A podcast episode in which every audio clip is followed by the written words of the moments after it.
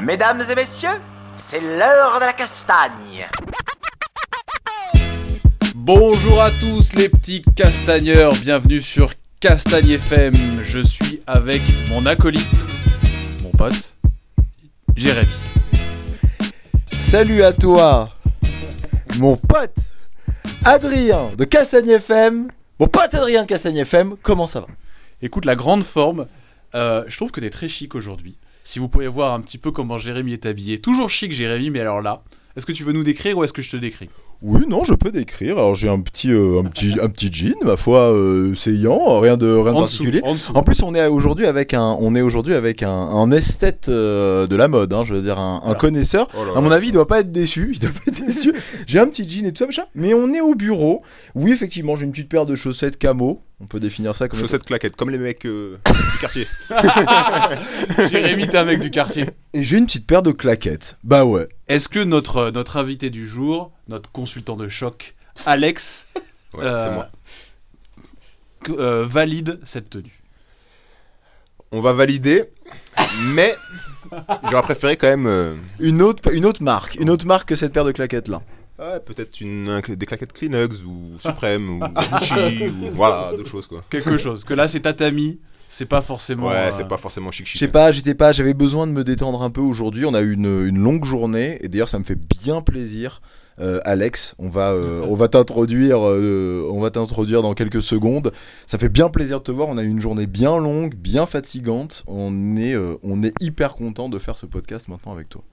Et, euh, et c'est sympa, ça fait euh, quand même. euh, quoi C'était il y a presque un an, le débrief euh, des Worlds. Donc là, pour vous expliquer un peu le concept de l'émission, quand même, on va vous parler des, des Worlds IBJJF qui arrivent là très rapidement. Semaine prochaine. Voilà, semaine prochaine. Bon, par rapport à l'enregistrement, ce sera juste, juste avant. Je sais pas trop quand est-ce qu'on le diffuse, celui-là. Et, euh, et voilà, euh, il y a un an, on faisait le débrief qu'on voulait faire rapide en une heure, qui restait l'émission la plus longue de l'histoire de Castagne FM, 1h58, où on a commencé à parler, je crois, des ceintures noires au bout d'une heure et quart. Voilà, on va essayer de faire plus court, on sait pas trop ce que ça va donner. C'était les, les essayages, les premiers temps sur euh, les championnats du monde. C'est vrai quand même que bon, c'est pas un petit championnat, donc on est obligé de quand même de parler des choses qui sont euh, primordiales. On va Et dire. là, et là, on s'est dit, on va le faire en deux fois. Une avant pour vous faire kiffer, parce que tout le monde n'est pas aussi expert que notre consultant de choc. On va vous expliquer pourquoi est-ce que les Worlds c'est bien, qu'est-ce que vous devez voir, quels sont les enjeux. Et puis, euh, et puis on vous fera une émission débrief pour reparler des, euh, des résultats. Oui, parce que c'était un, c'était un format qui avait bien fonctionné et qui était, euh, qui était vraiment hyper intéressant pour nous euh, aussi, Adrien. Je sais pas ce que tu en avais pensé, mais euh, c'était, euh, c'était, euh, c'est vachement bien en fait d'avoir le l'avant avec euh, tout, bah, tout ce qu'il y a à regarder, tout ce qui, euh, tout ce à quoi s'attendre entre guillemets. Et puis après, euh, après avoir, bah, il y a, y a le, le- le- ce qui va se passer vraiment, hein, c'est-à-dire la révélation pendant, le, pendant, le, pendant la compétition. Et puis après, on reviendra comme ça, ça nous permettra de revenir sur tout ce qui a été, euh, ce qui a été dit. On est donc avec Alex Campos, Oui. notre pote Alex Campos du JJB. Consultant de choc. Comment vas-tu, Alex? Ça va. Je suis un peu fatigué. Je suis revenu de São Paulo. Oui, tu étais au Brésil euh, hier encore. Exactement. Je suis revenu de São Paulo. Je suis resté 4 jours là-bas. T'es revenu pour Castagne FM. Exactement. Et mon petit doigt m'a dit que tu avais été t'entraîner directement. tu poses le pied au sol, tu vas t'entraîner. Ouais, je suis arrivé à 6h du matin à l'aéroport de São Paulo. 2 heures de trafic, donc de bouchon. C'est terrible. Euh, J'avais mon ami Yago Souza qui est de NS Brotherhood, le club des Leandrolo. Je suis arrivé là-bas vers euh, 9h30, 10h. Je suis parti à l'hôtel, excusez-moi. Je suis, je suis arrivé là-bas à 1h. C'était l'entraînement de compétition. Donc je vous laisse dire que ça tu rigole pas. être dans un état. J'étais assez fatigué. Euh, donc euh, un peu de drill, d'échauffement. On a tourné. Et on m'a appelé. Tu l'aurais fait, Adrien, ou pas? Mais moi, je serais parti dormir. Non, j'aurais été à la piscine. Moi, j'aurais pu une caipirinha direct. Non, mais vraiment, c'était chaud. Je me suis fait envoyer en l'air. Alors, ça va, au début, j'ai tenu. Après, ça commençait vraiment à rouler super fort. C'était dans tous les sens. Les mecs, en plus, là-bas, et ça fait du bien, surtout de reprendre cette habitude-là. Ça envoie vraiment fort. Même les légers, ils te rentrent dans l'art. Et euh, que tu sois fatigué ou pas, il y a Ils pas. t'ont- Tu dis, toi, Ouais. tu dis qu'ils t'ont envoyé en l'air. Ah ouais, moi, je suis retourné avec Aléman, qui est une ceinture noire, qui a gagné. Non, le mondial, ouais, il a fait deuxième au mondial en ceinture marron. Et Yago Souza, qui a fait pan euh, chez M, c'est bon, tout ce que vous voulez. Et euh, c'était un enfer. J'ai un enfer. Parce que pour ceux qui n'ont jamais tourné, euh, qui ont la chance de ne jamais avoir tourné avec Alex, quand mon pote Alex Campos dit qu'il s'est fait envoyer en l'air, c'est que c'est c'est que c'était chaud quand même. Quelque chose de mignon. Bah oui, il faut juste dire la vérité. C'est des gars qui s'entraînent tous les jours, qui dorment dans l'académie. Par exemple, Iago arrivé à 6h du matin, il part à 22h le soir. Et ça, c'est tous les jours. Sachant qu'ils préparent le mondial, c'est des mecs qui visent les podiums au World. Donc euh, c'est quand même des mecs qui ont des grosses prétentions. C'est pas des gens qui s'entraînent juste pour euh, faire des compétitions locales. Et tous les gars dans l'académie ont cette envie de rouler vraiment fort. Surtout que Leandrolo, quand il donne le rythme, c'est vraiment sévère, ça envoie. Euh, voilà, on va dire qu'il y a une ambiance de guerre. Donc moi, j'apprécie ça. Quand on a le rythme, on va dire quand on rentre dans le rythme, c'est super agréable, mais c'est difficile physiquement. C'est-à-dire qu'il faut vraiment encaisser, il faut vraiment être prêt. Là, j'étais pas très très prêt. Puis décalage horaire, enfin surtout décalage horaire. Décalage, décalage horaire aussi, c'est Tu sûr. t'es même pas laissé une journée Non, même pas. J'étais direct. Bah, Et, et alors, euh, juste, euh, j'en ai rajouté une couche, c'est-à-dire que comme en ce moment, Jérémy et moi, on a beaucoup de travail, j'ai dit, je ai mis un peu la pression, Alex, faut que tu prépares l'émission, on n'a rien le temps de voir, en plus, on n'y connaît rien en dessus c'est toi qui dois préparer, c'est toi qui dois préparer. Et alors là, je sors les notes, je sais pas si vous entendez, mais il doit avoir à peu près euh, 30 pages de non, non, non. notes. 109 pages, recto verso. hein. 103 pages, mais c'est vrai, mais t'es fou. Il Ah, a préparé Mais 103 dis pas qu'il est fou, il fait notre taf. Qu'est-ce qu'il y a Y a pas de problème, au contraire. 103 pages recto verso de préparation, de stats et de choses. Voilà, c'est Alex. Ah, on Mesdames essaie de faire messieurs. des choses le mieux possible. On veut devenir le faux grappling français. Donc Oh. euh, il faut faire quelque chose de sérieux. Je suis entièrement d'accord avec toi. Je suis entièrement d'accord avec toi. Et d'ailleurs, euh, c'est euh, c'est très bien euh, que tu euh, parles euh, que tu euh, parles de ça. Alors devenir le flow grappling français. Euh, oui, non. c'est pour rigoler, bien sûr. Non, mais alors on n'a pas on n'a pas cette prétention, mais en tout cas voilà au moins pouvoir vous apporter euh, le, le petit peu, euh, pas qu'on sait nous, parce que bon, mais on a très peu d'expertise euh, à, partager, mais euh, des gens qu'on reçoit et euh, on est ravi. On en parlait avec Adrien, on est ravi euh, quand il y a d'autres gens qui se lancent, d'autres d'autres voilà, que ce soit moyen d'expression dans le jiu-jitsu brésilien. Et là, donc, cher petit castagneur, il y a un nouveau podcast qui se lance, qui a commencé la semaine dernière, je crois, qui s'appelle A Coffee with Jujit et qui est sur la euh, chaîne qui, euh, du même nom qui s'appelle Jujit. Voilà. Voilà, allez les écouter, allez les voir, en plus ils se filment. Donc voilà, allez écouter ça, allez les suivre, ils sont sur YouTube, c'est mis à jour régulièrement. Foncez Alex, Oui. On rentre dans le vif du Voilà, sujet, là, on les a bien petits Blablabla, blablabla. C'est quoi les c'est quoi les worlds C'est quoi les worlds T'as bien dit les mots. Alors, World Worlds. en anglais et Mundial en portugais. Oh. Ou championnat du monde en français. Voilà. On dit sur les trois vagues parce qu'on On est des Américains. Voilà, on est polyglotte ici. Il m'a regardé, il m'a pointé du doigt en me disant les trois trucs, il m'a dit oh tu, tu vas te calmer déjà. Bon, déjà, alors les Worlds, c'est l'étape finale de la saison IBJJF en kimono. Voilà, donc les Worlds, ça clôture la saison IBJJF. On a commencé avec les championnats d'Europe, on finit avec les Worlds. Les Worlds, c'est la compétition, on va dire, la plus importante au niveau Jiu-Jitsu, parce qu'elle va décider qui sera le prochain champion du monde dans sa catégorie et dans sa ceinture. Voilà. Alors il y a un truc quand même parce que moi je- on en a parlé un petit Mm. peu avant. Je suis, d'a- je suis entièrement d'accord avec toi, mais quelque part, si tu ne gagnes que ça, admettons, tu gagnes que ça, t'arrives, machin, Oui. ce jour-là, ma- mais que tu n'as rien gagné au cours de l'année, t'as pas fait les Europes, t'as pas fait machin, est-ce que ça a la même valeur? C'est parfait. C'est Ah ouais, voilà. le Pour toi, c'est ça. C'est le Saint Graal. Tu vois, comme en foot, quand tu vas faire la Coupe du Monde, tu peux gagner l'UEFA, tout ce que tu veux comme Messi. Mais si tu gagnes pas la Coupe du Monde, tu seras jamais le champion du monde. D'accord. Donc On est d'accord, voilà. le fait d'avoir fait le grand chelem, machin, d'avoir remporté les Europes, les trucs machin, en fait quelque part on s'en fout.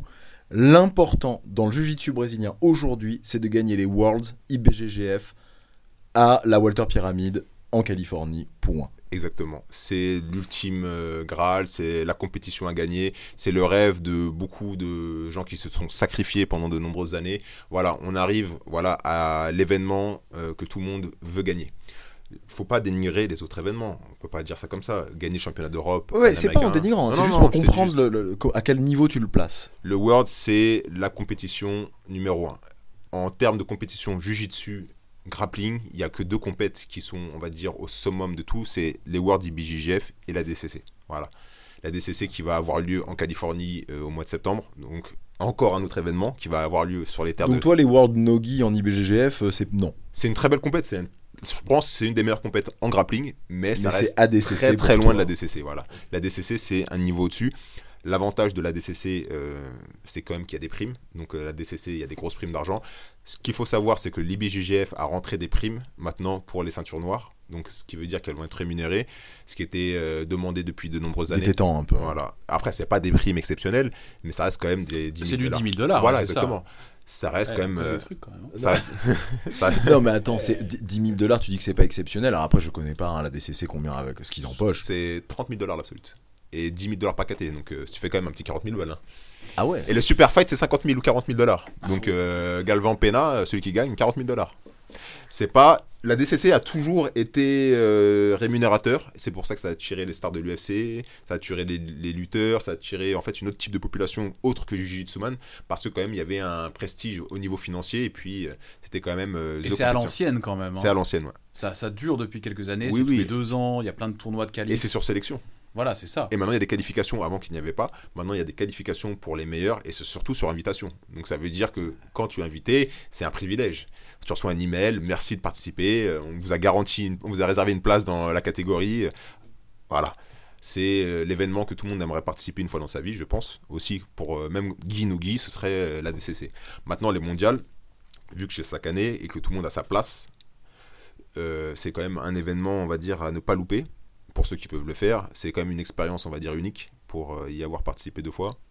Et euh, voilà, je pense que tout le monde sait que quand on rentre dans la Walter Pyramide, on sait qu'on n'est pas dans la, on est dans une autre compétition. Tu nous l'avais dit, ça l'année dernière, tu avais dit, qui qu'on soit, tu, tu peux être bouché chat, tu vois que même que tout le monde a la peur au ventre euh, pour, pour, pour, pour cet événement qui est vraiment différent des autres. C'est vraiment le, le, le- le truc le plus... euh, Tout à fait. C'est la compétition où tout. Personne n'est à l'aise en fait. Bah oui, parce que c'est la compétition où on va dire, y a, tout le monde a son intérêt. C'est-à-dire que Bouchécha va perdre sur une compétition euh, organisée comme le BGG All-Star qui avait eu lieu à São Paulo. Bon, il a perdu, ça ça l'a pas dérangé plus que ça. Mais je pense que s'il perdait au mondial, pour lui, ce serait un vrai échec. C'est des gens, on va dire, pour eux, cette compétition-là, ils doivent pas la rater.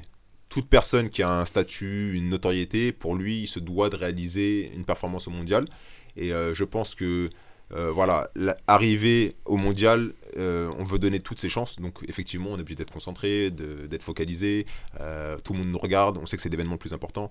Donc à un moment donné, quand on va pour combattre, on est obligé bah, voilà, de, se donner à 200%. Je ne dis pas que les autres compétitions, ils se donnent pas. Mais là, effectivement, il y a un travail supplémentaire à faire, que ce soit au niveau concentration ou voilà, on se doit se donner à 200%. faut dire aussi une chose, pour mes amis, c'est que c'est à Long Beach. Donc Long Beach, c'est pas une ville que tu visites forcément. C'est une pyramide. Donc quand tu prends le, Belvedere Boulevard, t'arrives, tu vois une pyramide, tu te dis mais c'est quoi cette histoire? Une pyramide bleue dégoûtante.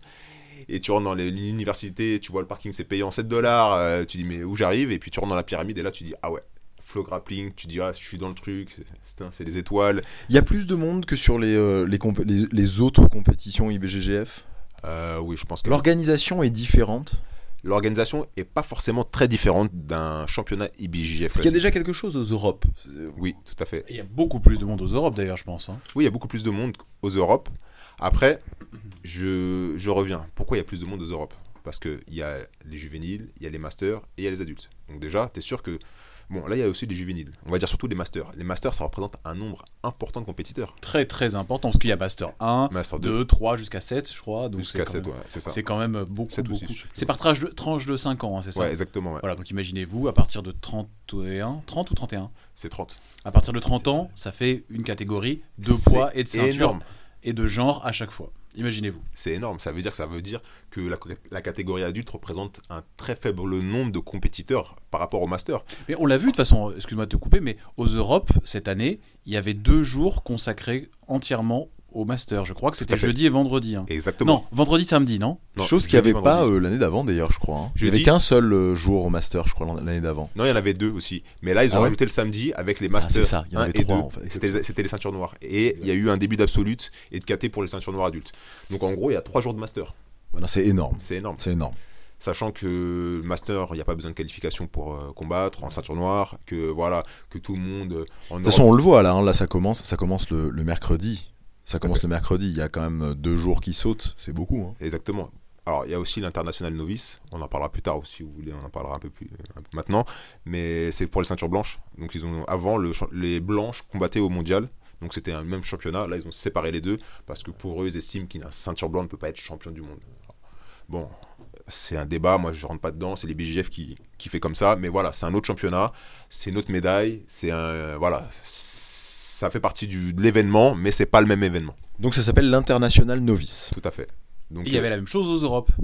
je pense, ouais. Oui, European Novice, tout à fait, ouais, qui Tout était blanc. Hmm. Et blanc, adulte et master. Donc vous voyez, euh, ils ont inclus les deux. Euh, J'ai connu des gens qui ont gagné ce championnat-là. Ils avaient dit qu'ils étaient champions du monde. C'était marrant. Ouais, c'est ce qui Ah est bah, vrai. Bah oui, c'était vrai. À l'époque, c'était le même championnat, donc ils étaient champions du monde. Mais c'est vrai que que si t'es champion du monde Master 5 ceinture blanche, t'as un moment au moins. sans. sans probablement Non, qu'il on ne dénigre personne. Non, non, C'est ça, probablement qu'il serait meilleur que moi, mais bon, voilà. le C'est- championnat du monde master est au mois de d'août. Voilà. il se passe à Las Vegas. Avant, les gens, euh, pas rigoler, mais disaient que c'était un championnat, on va dire, de seconde zone. Maintenant, je vous conseille de bien vous préparer parce que c'est un autre niveau. Euh, c'est vraiment très dur. Donc, la majorité des ceintures noires françaises sont master, Faut- il faut dire la vérité. Donc, c'est là que vous allez retrouver la plupart de- des professeurs ou des gros combattants français. Est-ce qu'on t'y retrouve, toi? Allez, t'y vas.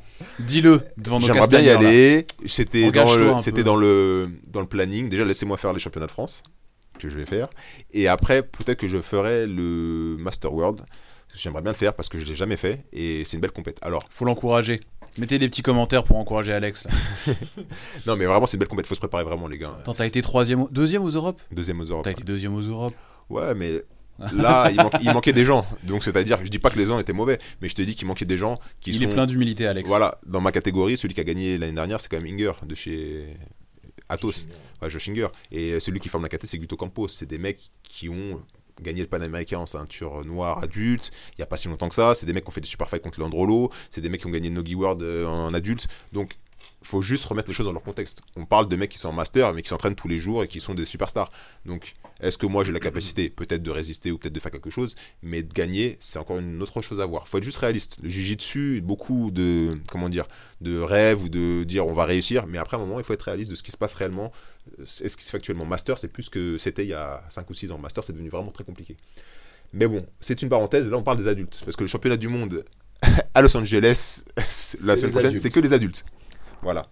Donc, euh, on a parlé du premier point. Moi, je voulais parler voilà, des ceintures noires. Pour être en ceinture noire, combattre au, mast- au World, il faut avoir 80 points. C'est-à-dire que il faut être qualifié.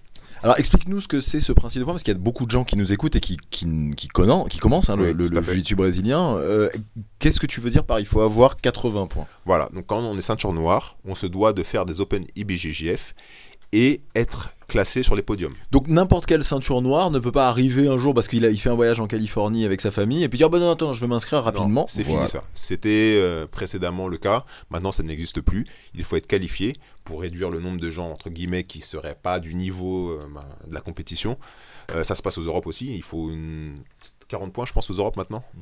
Et au PAN, il en faut la même chose. Et au World, il faut le double de points. Donc, très simplement, un podium IBJJF, 3 points pour le troisième place, 9 points pour la deuxième place et 27 points pour la première place. Il y a des coefficients qui vont avec. En fonction de la, de- en fonction de la compétition. Euh, voilà, exactement. Donc le coefficient et de l'année. Donc coefficient 1 pour le, un open et en fonction de l'année, tu as un coefficient 3. D'accord. Et quand tu passes d'une année en arrière, ton coefficient il, il il dégringole évidemment. Donc en gros, il faut que tu fasses 27 x 3, je veux dire 9 x 3, excusez-moi. Mhm. Je vous ai dit n'importe quoi. C'est un point euh, en un point pour la troisième place, 3 points pour la deuxième place et 9 points pour la première place. Mais coefficient 3. D'accord. Donc 27, comme je vous l'ai dit, 9 et 3. La seule différence, c'est que il faut que tu gagnes donc 27 points, donc c'est le coefficient 3. Il faut que tu gagnes à peu près 4 compètes IBJJF en tant que premier, où tu gagnes l'absolute plusieurs fois, pour pouvoir participer au championnat du monde. 4, Open. Quatre Quatre Open, Open, IBJJF. Si tu fais un podium à l'Europe, bien sûr, C'est c'est quand même une bonne manière, je trouve, comme façon de fonctionner. Après, ça peut être un débat qu'on peut avoir pendant des heures, hein, mais c'est quand même une chouette manière de contrer euh, ce que tu as dit en ouverture, en disant que le plus important pour toi, en plus en tant que ceinture noire, c'était les, c'était les championnats du monde. Euh, bah, c'est clairement toi, t'es ceinture noire, tu bosses un peu à côté, mais t'as quand même envie de te faire les championnats du monde. Bah, t'es obligé de faire des Open tout au long de l'année. euh, Je trouve normal. Tu peux pas arriver dans une Bah, ou- Bah, tu peux pas arriver. Bah, on va remettre les choses euh, juste euh, dans leur contexte. Tu peux pas arriver au championnat du monde sans être prêt. C'est juste une, une absurdité. Tu l'as dit tout à l'heure, tu l'as dit que tu pouvais ne rien faire tout au long de l'année et arriver si tu gagnes et te préparer dans ton club, te- tu vois. Je suis tout à fait d'accord avec toi. Mais Là, le truc c'est que bah, c'est un bon moyen de pallier au manque de ceinture noire sur les petits Open aussi, non peut-être? Aussi, c'est un côté business, on est d'accord. Mais il y a aussi l'autre côté aussi que tu ne peux pas arriver dans une compète comme ça. Et alors moi, quand je te dis t'entraîner, c'est des gens qui sont déjà au top. On peut pas, je ne compare pas avec, euh, on va dire, la moyenne de, personnes qui font les compétitions ou qui n'en font pas. Je te parle vraiment des mecs qui sont top. Des mecs qui sont top, on va dire Adam Warzinski, il fait tous les Open. Il, il tourne partout. Bon, des fois, il n'a même pas besoin de les faire. Il fait juste ça parce qu'il veut s'entretenir. Mais euh, en gros, les points IBJJF, pour moi, ça permet d'éliminer des gens qui viennent au mondial et qui vont, entre guillemets, c'est pas polluer la catégorie, mais on va dire qu'ils vont juste servir de chauffe pour les, les stars. Et puis, euh, C'est et puis de toute façon, c'est classique à tous les sports. Alors, je sais ça. plus comment ça se passe. hein. À l'époque, en 2013, pardon. J'aime beaucoup la franchise quand même d'Alex. Ouais, il y a des merdes en gros hein, qui sont. Non mais regarde en 2013. Oui, mais il y a plein de gens aussi qui font plein de petits open. Et genre, on en connaît en France, en ceinture noire, qui font des petits open, qui y vont parce qu'ils savent qu'il y a personne dans la catégorie. Et, euh, et ils vont très très loin pour faire ça, ou des fois juste en France. Et puis, et puis ils vont quand même polluer les catégories. euh, et ils se font sortir, ils servent de chauffe au premier aussi, euh, au- Ah, bah après- aux mondiaux. Tu Après, vois ce que je veux dire Non, non, mais je suis d'accord avec toi. Après, là, tu parles de petits open. Là, on parle du mondial.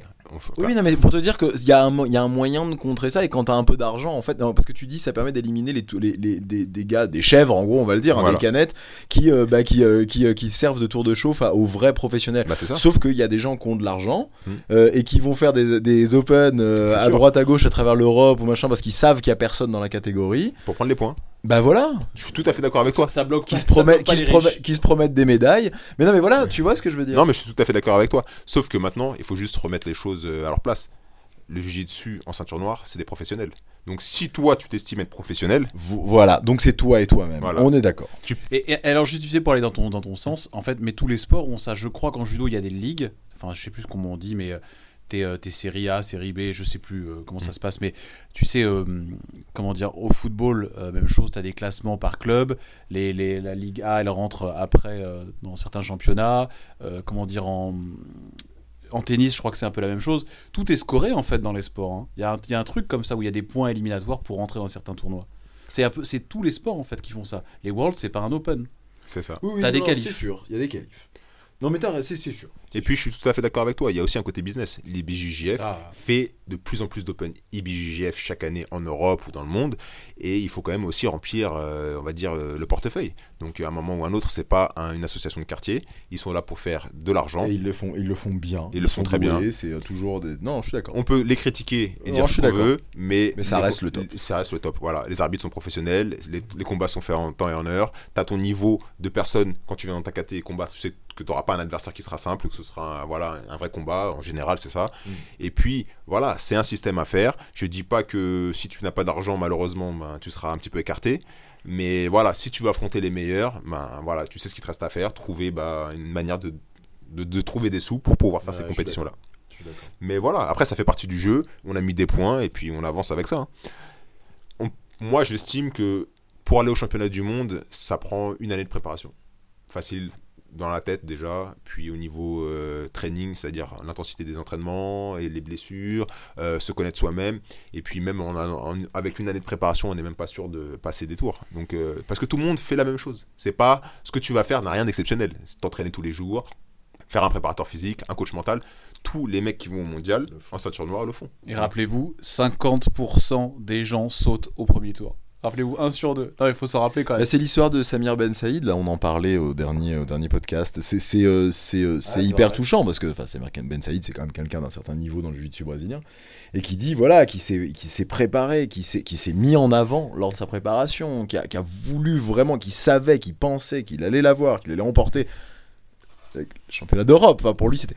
Il sort au premier tour. C'est une, c'est Comme violence inouïe. Ouais. C'est une Mais je vais violence dire inouïe. une chose, ce qu'il a fait, et c'est normal. Mais oui, mais c'est ça en plus. ça et on a envie de le prendre dans nos bras et de lui dire Mais Samir, c'est normal. C'est Ce que normal, t'as ça fait, arrive. Que- Et t'aurais pu être champion avec une bonne pioche au départ, avec un bon, un mec fatigué, un truc machin. C'est ultra violent. Et mais surtout, ce qu'il faut te dire, c'est que les efforts qu'il a fait, ce sont des efforts Normaux. que tout le monde fait. Exactement. Le mec en face Voilà. a fait pareil. Exactement. Il n'y a pas, ah, je me suis entraîné plus, je suis meilleur. Non.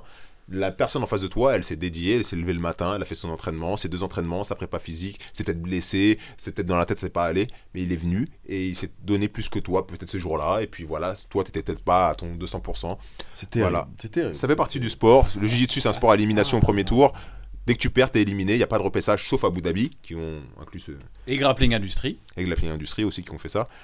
Et voilà, donc après, à un moment ou un autre, tu peux te permettre de revenir dans la compète et faire un troisième place. Qui peut-être, euh, voilà. Mais bon, c'est comme ça, on fait avec les règles du jeu. Alors, il y a aussi un point important, c'est que au World, c'est la seule compétition où l'USDA va faire les tests de nos amis. Tout le monde s'est inscrit cette année? Alors, ils prennent au hasard, hein. ils les font après. hein. Ils les font, euh, je crois, juste après le- les podiums ou je sais pas quoi. Ils sélectionnent les mecs et après, les résultats sont divulgués en général euh, presque l'année d'après.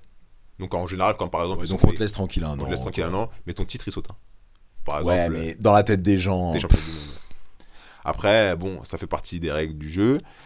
On connaît la communauté du Jiu-Jitsu, surtout en ce moment, il y a beaucoup de polémiques avec un truc Instagram qui s'appelle BJJ Stéroïde qui euh, montre tous les gars qui sont drogués. Bon, je pense que. Est-ce que tu valides euh, BJJ stéroïdes Est-ce que tu penses que c'est vraiment pour se moquer ou que quand même ils sont assez pertinents? Il y a les deux, je pense. Il y a une partie où vraiment il y a une réalité dans le sport que, qui est dite et qui est non dite en même temps que tout le monde prend des, des produits. Et ça, c'est une réalité du sport à haut niveau. Que ce soit pas que le jujitsu, hein, dans tous les sports de haut niveau, il y a des gens qui prennent des produits. Ça, c'est normal. Enfin, C'est normal, c'est pas normal, mais c'est comme ça que ça, ça fonctionne. Et puis, tu as une réalité où aussi il veut un peu se moquer des, des gens parce que lui-même aussi, il est là pour faire un peu de buzz et se faire connaître. Donc, euh, ça fait partie du jeu, ça fait rigoler les gens. Oui, il y en a, ils le prennent bien, il y en a qui le prennent moins bien parce que voilà, ils ont moins le sens de l'humour. Moi, je prends ça plus à la rigolade. Mais ça fait partie du jujitsu et puis euh, voilà. hein. On a eu quelques grands champions qui se sont fait choper. euh, C'était quoi les frères Un des frères Miao? C'est Paolo Miao qui a une suspension de 2 ans ou 3 ans. Je Mais sais ça y est, c'est fini, juste fini là? Euh, oui, il rentre à- Ça y est. ça fait depuis un an qu'il est plus. euh, Et euh, c'était euh, Braulio Estima aussi? pour le Stima il y a quelques années. Philippe Ouais. Pena, euh, Tai- Taina Porfiro qui s'est fait attraper. Pena, il a pris. euh, Oui, il a pris un an de suspension Ah bon pour une crème euh, aux stéroïdes. Ah oui. oui. C'était à l'époque. C'était Oui, oui, André oui, il a perdu son Oui, titre. oui, oui. Mais c'était il y a 3 ans, c'est ça Ouais, à peu près, ouais. Juste a- avant le- la DCC. Il y a euh. pas mal de gens qui ont qui se sont fait prendre. hein. Après, c'est une pratique courante au, au Brésil de prendre des, des produits euh, dans la plupart des sports, aux États-Unis aussi. C'est des pays. Et en France? En France, je sais pas, je suis pas au courant de tous les résultats. Apparemment, il y a des il y a des sanctions qui ont été données à des athlètes sur d'autres ligues principalement, mais je ne sais pas exactement qui. Et euh, oui, je pense qu'en France, il doit y être des gens qui doivent utiliser. Après, vu qu'on n'a pas des compétitions qui sont toutes testées, peut-être qu'il y a des mecs qui, qui prennent des produits, hein, je ne sais pas. Après, à, à peut-être un BJJ stéroïde français qui sortira des nouvelles, ou je sais pas, mais voilà, c'est sûr que. Tu voilà. seras dedans ou pas, Jérémy? Moi, tu Ouais. m'as déjà regardé. bon, pas- alors, je- un truc, hein, les, les petits castagnards, si je prends des stéroïdes, ne prenez pas la même marque que moi. hein. Que ce soit clair. ne prenez pas ce que je prends. Vous mettrez votre argent dans le vent. Hein. Pas du tout. Hein. Non, mais c'est sûr. Il valide, c'est sûr. Ah, c'est sûr, c'est clair. Euh, Il y avait un point qui était intéressant que le champion Mohamed Ali, pour ceux qui connaissent, euh, qui fait partie de la team Lloyd Irvine, euh, qui a gagné le mondial l'année dernière, qui est un très grand combattant de jiu-jitsu, très physique, très assez grand, costaud, euh, dans la catégorie de moins de 100 kilos cette année en ceinture noire. Donc euh, voilà, un des prétendants au titre. Euh, en fait, il a eu une grosse polémique. une grosse polémique. Il y a eu le championnat Brasileiro, donc qui est une étape très très importante parce que c'est un peu entre guillemets considéré comme le mondial des Brésiliens parce que en gros c'est le championnat le plus important au Brésil. C'est BJJ qui est la IBJF mais brésilienne. Donc en fait qui est la vraie le vrai IBJF de, de nature en fait, qui était la, maison mère de l'IBJJF et qui était la CBJJ. Donc en gros, tous les championnats à l'époque, le mondial, c'était sous la CBJJ. Maintenant, c'est l'IBJF, parce que c'est pour l'international.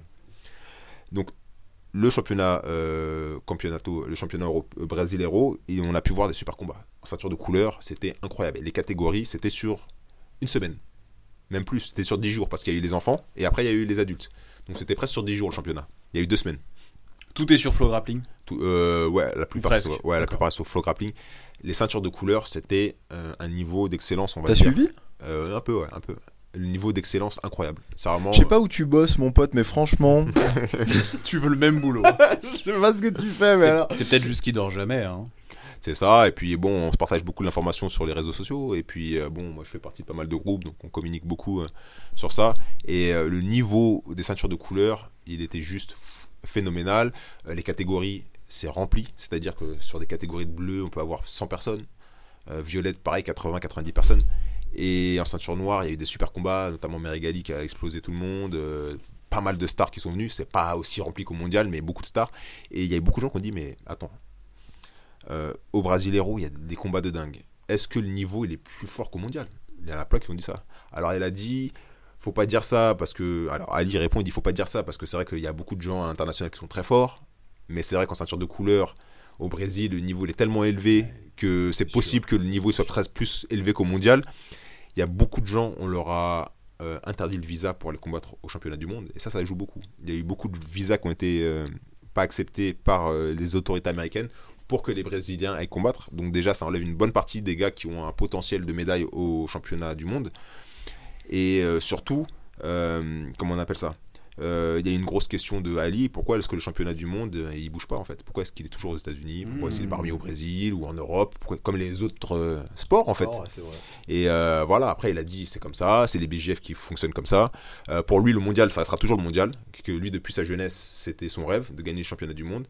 Que le Brasileiro, c'est sûr que le niveau, il est extrêmement proche du mondial. En ceinture de couleur, peut-être même peut-être supérieur. Qu'en ceinture noire, non. Mais qu'au niveau des ceintures de couleur, il était presque équivalent. Même voire un peu plus supérieur. Donc ça permet quand même de voir quand même qu'au Brésil, il y a quand même euh, un certain niveau euh, qui est toujours là. Parce qu'on parlait beaucoup des États-Unis, que c'était tout, tout se passait là-bas. Et on se rend compte que, on va dire, c'est comme un peu le basket aux États-Unis ou le football au Brésil. Bah, je pense que sur l'évolution, enfin sur, alors, sur la finalité, je- ça me paraît sûr que ça se passe aux États-Unis. Enfin, je veux dire, Oui. on, en, on, on en parlait juste avant aussi, pareil. Euh, le truc, c'est que je pense que tu, tu, tu- c'est une très belle entrée en matière Mm. au, Brésil, mais que vraiment, si tu veux pouvoir en vivre, si tu veux pouvoir évoluer, si tu veux pouvoir voyager, si tu veux pouvoir- il faut faire un peu d'argent quand même. Non, Et c'est pas, euh, c'est pas au Brésil que tu vas en faire avec ça. Non, mais c'est clair et net. Après, je parle vraiment en termes de vivier. C'est vrai que c'est un peu comme dans le football. hein. Les meilleurs clubs sont Barça, sont euh, Real On- Madrid. On en parlait juste avant d'allumer ce micro, mais en fait, c'est ça. Le truc, c'est que le, le vivier euh, au Brésil est là.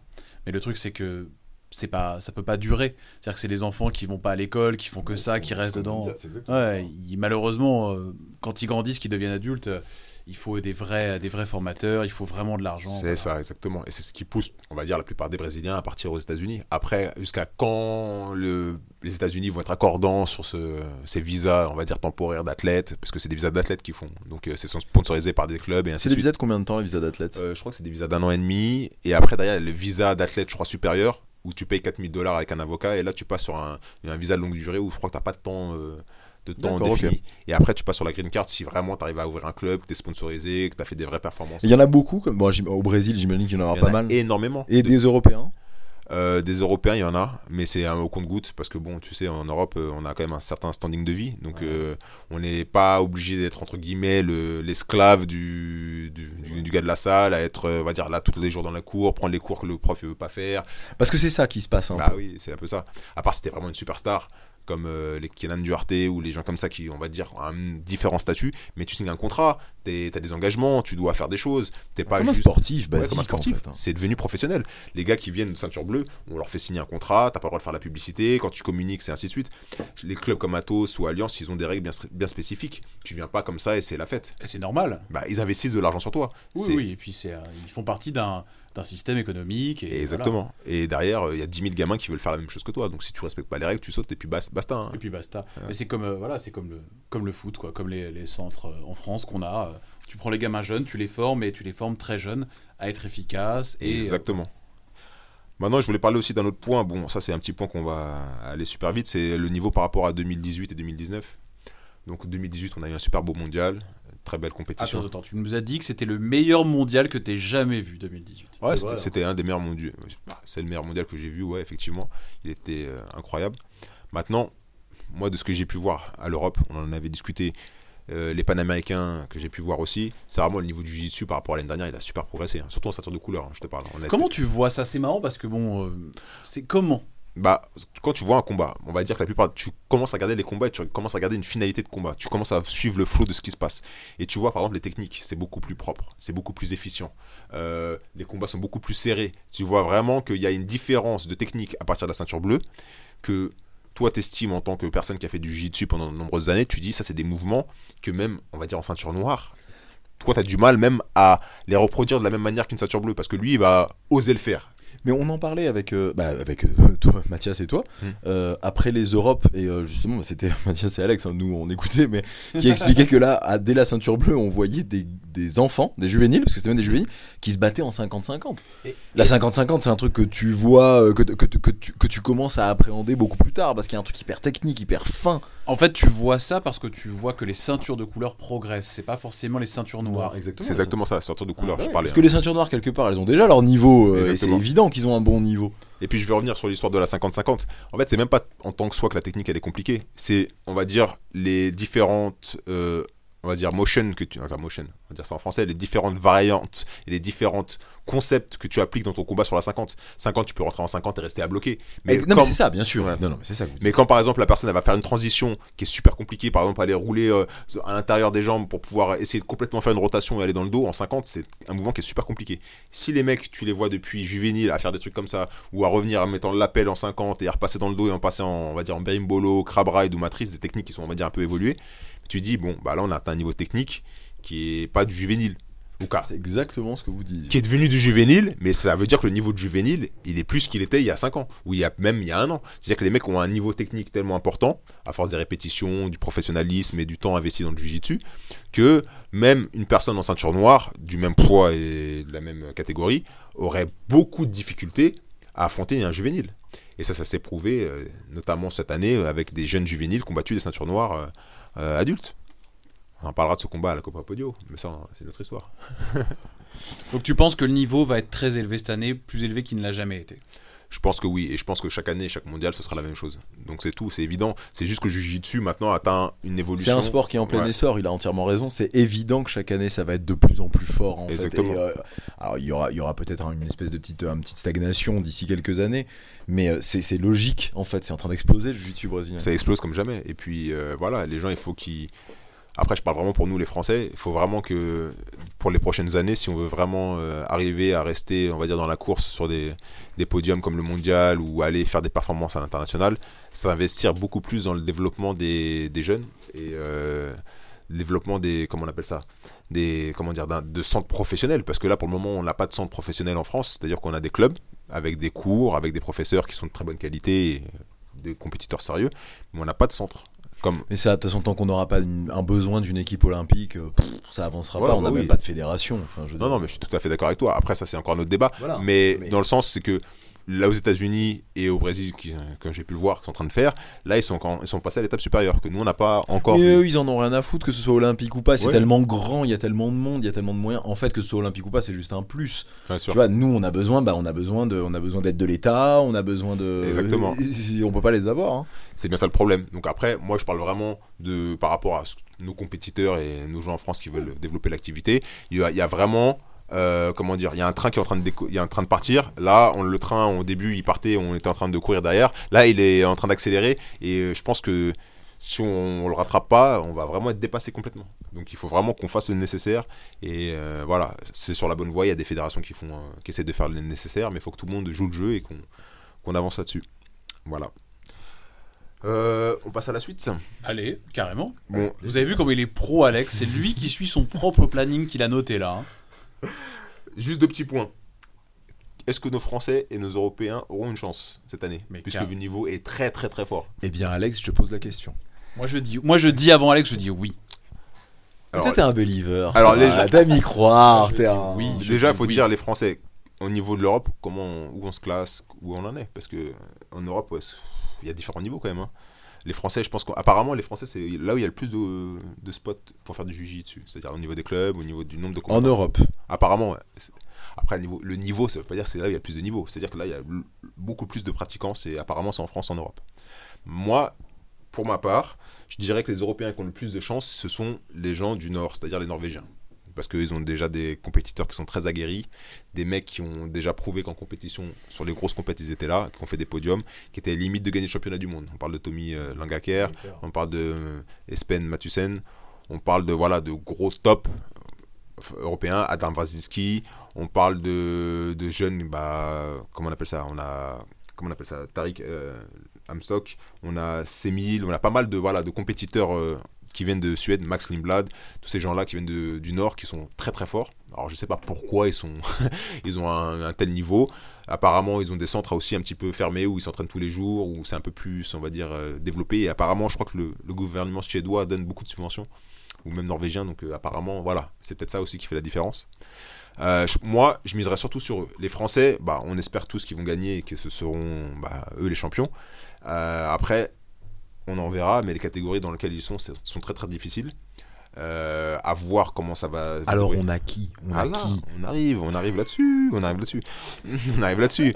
Moi, alors, je pense que juste de tête là, après on, on, on reviendra dessus. Moi, moi, on arrête la même touche, qui Ceinture marron. ceinture marron en 94 kg, donc heavy, donc euh, très très grosse KT. Je crois que c'est la plus grosse en marron. J'ai regardé, c'est terrible. Avec celle d'en dessous aussi, elle est terrible. On a euh, Rémi Macron, on peut pas dire Macron parce que c'est voilà Marcon, qui s'entraîne chez Unity depuis presque un mois. Donc euh, je pense qu'il veut euh, vraiment. Et qui était le sparring de Joao, c'est ça Joao Ouais, Miao en judo. Ouais. Elle est- C'était une très très chouette vidéo. Apparemment, Très, chez Unity, ils l'ont adopté et il est, euh, on va dire, le professeur de judo, entre guillemets, euh, pour le, le camp. Pas au pire endroit quand même. hein. Non, il est très très bien. Euh, faut être accroché, hein. C'est Euh, honnêtement, euh, C'est chaud. hein. Surtout préparation mondiale, tout ça, c'est des, c'est, c'est des fours. C'est juste, voilà, faut. C'est des endroits où tu viens après le mondial ou avant, mais pas pendant la préparation parce que sinon, euh, c'est une autre planète. Je pense que les gars sont. C'est, c'est, des, des risques de blessures à chaque entraînement. Alors on en a beaucoup entendu parler euh, avant et après le, le- les Europes de Rémi Mm. Marcon. Euh, t'as- tu t'es, t'as regardé, tu t'es renseigné, t'as euh, avancé un petit peu sur le personnage. Tu penses quoi de ces mondiaux alors pour lui? Bah, Parce que bah, dans la tête de beaucoup quand même, enfin on le voit hein, sur Facebook et tout ce machin, c'est un, c'est un espoir français quand même. Bah bien sûr. Après, euh, il y en a pas. Il faut être réaliste. Il n'y en a pas 10 000 personnes qui vont au mondial cette année. Il y en a. J'ai regardé, je crois, à peu près une dizaine de Français. C'est déjà beaucoup. C'est déjà très bien. Après, lui, dans sa catégorie, il y a des gros, gros, gros noms. J'espère pour lui que voilà, il aura retenu les erreurs qu'il a, qu'il a pu rencontrer et puis bon voilà, s'améliorer avec euh, les entraînements qu'il a pu avoir chez Unity et essayer de monter sur la place du podium. On va revenir, mais je crois que les catégories en violette, il y a à peu près entre guillemets entre 70 et 80 personnes. On parle de, 7, de 6 à 7 tours, voire 8 tours. Lui il a moins de 88, c'est ça? Euh, non, 82, je crois qu'il est médio. Ouais. Faudra- 82, moins Ouais, 82. faudra que je regarde dans, le, dans, le, dans mon tableau, mais oui, je crois qu'il est médio. Donc voilà, c'est c'est quand même une grosse, euh, un gros truc. On a euh, en marron une femme, Laurie Turin, qui va combattre. Lauriane. Lauriane. Lauriane, ouais, Lauriane, excusez-moi. Euh, voilà, donc elle, euh, en espérant que ça marche pour elle. Je connais pas ses adversaires parce que c'est vrai que les filles surtout explosent en ceinture noire, donc on a plus de noms en ceinture noire sur les filles. Après, euh, les catégories en filles sont blindées, le niveau il est élevé, donc il y a, voilà, c'est une compète où voilà tout peut jouer en sa faveur ou en sa défaveur. Après, euh, voilà, c'est le jour où il faut euh, tout donner. Elle s'entraîne chez AOJ en ce moment, elle y est ou pas? Euh, oui, en ce moment elle y est, ça fait un petit moment déjà qu'elle y est, parce qu'elle y passe deux mois avant les mondiaux, en fait, chaque année. Bah voilà, Tous les Français sont aux States. c'est Et exactement elle, ça. elle est donc Team Turin à Grasse, dans le sud-est. Tout à fait. Donc voilà. Après, on a euh, en ceinture bleue, on a notre espoir euh, Mohamed Bayo qui cette année a fait des belles performances. Tu Perdu. dis notre espoir. Bah espoir en ceinture bleue parce que euh, il a quand même fait deuxième au pan cette année. Donc euh, j'étais là, j'ai vu les combats en live. Euh, il a fait une très belle performance. Moi j'ai trouvé euh, fort. Il est jeune. Il a un physique, on va dire, pas parfait pour le jiu-jitsu, mais il est long, il a des longues jambes, il est athlétique. Donc on va dire que lui, il a vraiment, entre guillemets, en- le jeu, je pense, pour embêter beaucoup de personnes. Il est grand dans sa catégorie, en médio, 82, il est très grand, il fait presque ma taille, il fait 1m90, 92, c'est grand, tu vois, pour le médio. Donc il a vraiment des, des chances, et puis je l'ai vu sur ses combats, il était à l'aise. Donc euh, quand même 82 personnes dans la KT. Faut accrocher, les gars. T'imagines être le gagnant de cette KT quoi. C'est Pas, monstrueux. pas, pas, pas, pas. Euh, Puis en ceinture bleue, hein. ceinture bleue, c'est Ils chaud. ont les dents. euh, énormément. Comme on a les dit, niveau technique, c'est juste euh, fou, quoi. On a aussi Massiège Dul qui est à la MK Team, pareil, aussi qui s'entraîne, qui est dans la même catégorie. Donc je pense aussi, euh, voilà, lui aussi tout donner pour euh, cette compète. On a Merwan qui est aussi de la MK Team en léger, je crois que c'est en rooster ou ces catégories-là. Donc euh, voilà, c'est difficile, hein, c'est très technique. Même déjà à leur âge, euh, Ah, jolie petite équipe qui part. hein. ouais. Claire France, Thévenon Ouais, je voulais venir après sur les ceintures noires. Il manquait euh, euh, Adil en... T'es mignon, Loulou, tu le laisses faire, s'il te plaît? Non, mais je, je dis rien. hein. Il manquait Adil en ceinture violette aussi, qui est aussi de la MK Team, qui va partir au championnat du monde. Donc Qui est en... C'est en quoi sur léger, lui hein. C'est en léger, je crois que c'est en 64. Donc voilà, pareil. euh, euh, à tout donner parce que c'est des catégories où tout peut jouer euh, assez rapidement. Violette en 64, ça doit être bien chargé aussi. C'est hein. super chargé, c'est technique de dingue. Donc euh, là, t'as pas droit à l'erreur, hein, surtout au mondial. Et puis, je vais te dire un truc. hein. Quand t'as jamais fait le mondial de ta vie, c'est très compliqué. Ouais, ouais, ouais, il y a un truc. Parce qu'il faut que tu la sentes l'ambiance dans la salle. hein. Elle est pesante. Tu arrives là-dedans, t'as l'impression que t'es dans une zone comme un brouillard. Tu sens une tension, personne rigole. Tu sens qu'il y a une certaine électricité sur le autour. Tu dis putain, c'est quelque chose, à mon avis, de différent que j'ai pu le C'est sérieux. Les gens rigolent pas parce qu'aux Europes, pour le coup, ça se marre pas mal. C'est- détente. Ça rigole quand pas. Non, ça rigole pas. Je peux te dire, C'est une compétition. ouais, c'est une compétition. C'est comme un peu quand les gens ils vont aux Jeux Olympiques. Tu vois, la sérieux dans les yeux, bah là c'est la même chose. Il y a personne qui est à l'aise, qui est détendu. Y a- tu sens vraiment, euh, les gens ils sont très concentrés sur leur compétition. Ils veulent tous gagner. Et tu le sens dans la compétition que les gens ils veulent gagner. Donc si t'es pas, si t'as pas cette mentalité là, t'es pas prêt pour gagner. Je sais pas que je dis que ça sert à rien de venir, mais tu sais que tu as beaucoup moins de chances de gagner si tu sais dans ta tête que tu viens pas pour gagner. Il faut vraiment que tu donnes le- tout ce que tu as. Parce que le niveau technique, ils l'ont tous, comme toi. Quand tu arrives, on va dire, au quart de finale, sache que Ils l'ont plus, ils que plus toi. que toi, ou, ou même ils l'ont autant que toi si tu es vraiment fort. Donc, ça va jouer sur le cœur, l'envie de gagner, et il faut vraiment que du début jusqu'à la fin, tu le, voilà, que tu sois dedans. Donc, euh, c'est une compète un peu spécifique. faut l'avoir déjà vécu, je pense, pour euh, être préparé. Je pense qu'en en général, c'est chez GF Team, ce qu'ils font, ils, te font une coupe de cheveux ratée pour ta première, ton premier mondial. On dit que c'est, ça, le, on va dire, le bisoutage. Tu font une coupe ratée, une coupe dégueulasse, et tu- regarde, tu verras, il y en a, ils ont tous une coupe dégueulasse, ou tous t'as en blond, où il y a un truc. Il y a des superstitions au mondial. Tu fais tes premiers mondos, Adri, euh, cette année? Tu m'attaques sur ma coupe de cheveux là?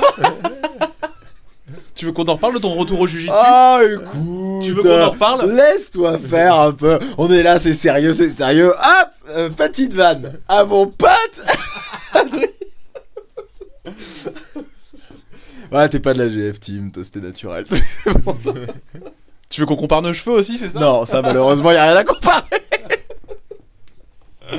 Touche, touche tout ce qui me reste. Là là, c'est magnifique. Quelle chance, c'est du pelage. C'est un pelage carrément que t'as. Ah, ouais. On a- Excuse-nous, Alex, c'est sérieux les mondiaux. Voilà, voilà, voilà. On rigole pas ici, on rigole pas. Ah non, je suis d'accord.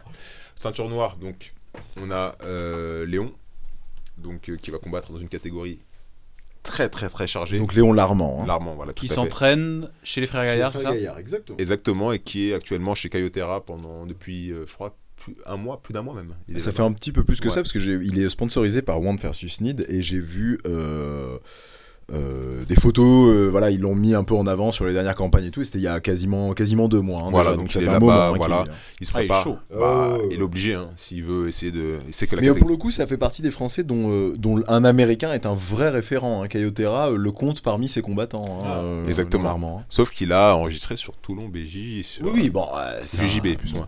Sur le pas là-bas. hein. Non, non, mais voilà, c'est pour dire quand même que oui, il fait partie de Cayotera, il le reçoit comme la famille, mais que voilà, lui-même, il, il représente toujours le, le jiu-jitsu français. On a euh, Amandine Layek, qui est donc inscrite en ceinture noire. Donc euh, on verra plus tard, mais je pense qu'elle est dans une catégorie assez difficile, notamment avec euh, la fameuse Bia Mesquita. Elle s'entraîne avec elle. hein. Faut savoir quand même qu'elle s'entraîne chez elle. Avec elle. Sauf que le jour de la compète, il n'y aura pas d'amis. Non mais c'est ça, mais c'est ce qu'elle dit, hein, c'est très dur parce qu'elles sont super copines. Quoi. Bon, après, en général, les braquettes IBJF sont bien faites. Quand tu es de la même équipe, tu es souvent sur le- l'opposé. Donc il faudrait qu'elles se rencontrent en finale. Oui, puis quand tu tombes en finale face à Mesquita, tu connais les- tu connais l'issue généralement. Eh ben non Attends, moi je crois en Amandine. Hein. En plus t'es un believer, toi j'aime pas quand on t'entend parler comme ça. En plus, il y a une photo sur internet qui circule avec toi et Amandine. Moi, je dis rien, mais bon, voilà. C'est vrai qu'on est beau sur cette. On peut pas en vouloir à Adrien. Ah non. non, non. On peut en vouloir à Amandine. Elle a bon goût pour les bon hommes. goût. C'est Si vous voilà. êtes une femme euh, sexy, vous cherchez un sponsor Kleenex, euh, vous Ah, tu penses que c'est que ça, c'est pas cool, c'est pas gentil. Ça pourrait être pour mon physique aussi, hein, et pour mes cheveux. Ça pourrait être pour mes cheveux, Alex. Ok. pelage. Moi, je dis rien, j'ai juste vu la photo. Bon, bref. euh, Bon, changeons de sujet. Donc suivant. Et après, on a Madame euh, Claire France Thévenon qui va combattre dans une catégorie donc euh, en heavy. Euh, où il y a pas mal de combattantes très expérimentées, notamment euh, Nathalie de Zejus et Talita, non pas Talita, une euh, Noguera qui fait partie de NS Brotherhood, je crois, qui sont des combattantes, on va dire, expérimentées, qui ont gagné plusieurs fois le mondial. Donc euh, voilà, euh, une catégorie difficile. De toute façon, ceinture noire, il n'y a rien qui est facile. Voilà, et puis c'est les championnats du monde. Allons-y. Si on a oublié quelqu'un, faites-le Oui. nous savoir, c'est important. Encore Et une fois, on, On, fait a ça. oublié Ah. l'élément principal. Kenji Benjamin 7. Merci mes amis. Voilà. Ah Voilà. Kenji, mon pote, Kenji. Alors Kenji Benjamin 7 qui euh, fait toutes les compètes chaque semaine. Alors lui, pour le coup, chaque semaine, il est en compétition. Ça, on peut pas lui enlever. Tous les week-ends, il est en compète. Qu'est-ce que tu voudrais lui enlever alors? Bah rien. bah, Je sais pas, tu dis ça, on peut Si, pas lui enlever. si, Vas-y, il t'écoute. Les gâteaux. tu peux lui enlever ses Ses gâteaux. oreilles Tu trouves pourries. qu'il mange Ses gâteaux ou, ou juji- et jujitsu. lui. Euh, J'ai une petite histoire, tiens, on va balancer un petit peu. Donc, euh, Kenji euh, passe à la maison une fois, je sais plus euh, pourquoi, on était en bas de chez moi, je sais plus, j'étais avec mes filles. Et elle le voit, et tout, j'en ai parlé, Alex, je crois, elle le voit et tout ça, machin. Et donc, euh, ils discutent, euh, là, ils rigolent, voilà. Il s'en va. Et là, ma plus grande, non, ma plus petite, ma plus jeune, euh, qui a, euh, qui a 6 ans, me regarde, me fait Papa, Kenji, il a un bébé dans l'oreille. J'ai dit quoi? Elle me dit mais on dirait qu'il est comme s'il était enceinte dans l'oreille. Elle dit mais regarde la forme. Elle pensait qu'il avait un bébé dans l'oreille. Ah bah le pauvre. Non, il en est fier de ses oreilles. Il en est fier et c'est ce que j'ai dit à ma fille. Il est fier et puis surtout, il a une catégorie qui est vraiment, Ex- vraiment, Exactement. vraiment Il terrible. les a gagnés. Là, la catégorie dans laquelle il est middle, c'est terrifiant. On en reparlera, c'est une des pires, je crois même c'est peut-être la pire, euh, vu le nombre de personnes qu'il a. Après, lui, il a déjà fait le mondial plusieurs fois, donc bon, après, je pense qu'on n'est jamais habitué, c'est une compète de dingue. Mais voilà, je pense qu'il sait à quoi s'en tenir. Il sait que voilà, ça va être une Il est chaud hein, cette année en ceinture noire. L'an Ouais. dernier, il se cherchait un peu et tout. Attention, Kenji cette année. Enfin, il est quand même. Non, mais même sur les, même sur les compétitions internationales et tout. Enfin, il est chaud quoi. il est Kenji. loin d'être ridicule, il fait son travail, et puis voilà, je pense que, il- en fait, cette expérience de faire toutes les compétitions, ça lui apporte aussi bah, de se connaître un peu mieux, de savoir qu'est-ce qui marche chez lui, qu'est-ce qui marche pas, et voilà, de s'améliorer en- au fur et à mesure. Euh, voilà, il peut aller en absolu, il peut euh, faire sa catégorie, voilà, il va pas aller euh, se cacher euh, parce que Ah, voilà. non, non, non, non, non, c'est pas le genre. il- Et voilà, donc après, voilà, on peut pas lui enlever ça. Je pense que lui, en plus, en même temps, il est arbitre, donc il apprend aussi les règles, il travaille sur les, les événements. Donc voilà, il, il- il vit vraiment le jiu-jitsu brésilien et voilà, il s'entraîne pour. Euh, J'espère pour lui que voilà, et ça va bien se passer à Los Angeles. C'est une catégorie très difficile. Euh, Il y a beaucoup de champions du monde dans la KT, ex-champions du monde. Donc euh, voilà, Ouais, mais lui, c'est Kenji. voilà, on peut lui souhaiter le, maximum. Après, bon, il arrivera ce qu'il arrivera. De toute façon, c'est toujours une expérience positive à prendre. Et par la suite, je pense que voilà, c'est pas ça qui va l'arrêter pour euh, les compétitions. Donc, moi, je pense que nous, en France, il faut. On est réaliste, on sait notre niveau, on sait qui on affronte. Donc, on nos chances sont minimes. Mais voilà, on sait qu'on a. Il n'y a personne derrière nous qui. On n'est pas attendu. Donc voilà, on a tout à donner. C'est la compétition où tu donnes tout. Et puis voilà, il adviendra ce qu'il adviendra. Tu passes ton tour, tu peux battre une star. Thomas Mietz, l'année dernière, il a battu Philippe César, qui est un mec qui est très fort. Et pourtant, personne n'attendait ça. Ça aurait pu être un combat, on va dire, euh, où il n'y avait pas d'issue, et pourtant, il a réussi à le battre. Après, je dis pas que la suite, il a pris, il a pris Tinoco, c'était voilà, plus difficile. Mais rien n'empêche qu'il passe un tour ou deux tours, ou même que voilà, il peut gagner un combattant qui fait une erreur. Tout peut arriver. C'est sûr que c'est plus difficile sur un champion du monde et aux États-Unis et sur les championnats du monde, mais voilà, il y a quand même des chances de faire des choses. Donc, souhaitons-lui bonne, ch- bonne chance. Il part la semaine prochaine. Moi, j'aimerais bien partir aussi pour aller voir les combats, parce que j'avouerais que c'est un super spectacle. Moi, je l'ai fait, j'ai perdu, j'ai regardé les combats, et vraiment, euh, c'est une qualité. kiffé, quoi. Ouais, j'ai kiffé. Pour moi, c'est c'est super. C'est t'es ceinture noire, t'as le droit de rentrer devant la VIP. Tu restes des 6h, 7h. À côté de toi, t'as bouché chat, t'as Landrolo qui parle en train de raconter n'importe quoi. T'es dans une ambiance, on va dire, bien particulière. Moi, je l'ai vécu au PAN il y a pas si longtemps que ça. Et c'est super cool. Tu parles avec Najmi, tu parles avec Baral. Bon, voilà, c'est juste. euh, Tu dis, t'es dans une ambiance de Jiu-Jitsu, tu vis Jiu-Jitsu, t'es à Los Angeles, tu penses même pas aller à la plage, tu vis dans le truc. Bon, voilà. voilà, c'est un délire. C'est pour ça que le jiu-jitsu, des fois, c'est un peu chiant parce que tu profites de rien. Tu fais que dans un gymnase, dans la compète, tu restes 2-3 jours dedans. Et après, tu te rends compte quand même qu'il y a d'autres choses à côté.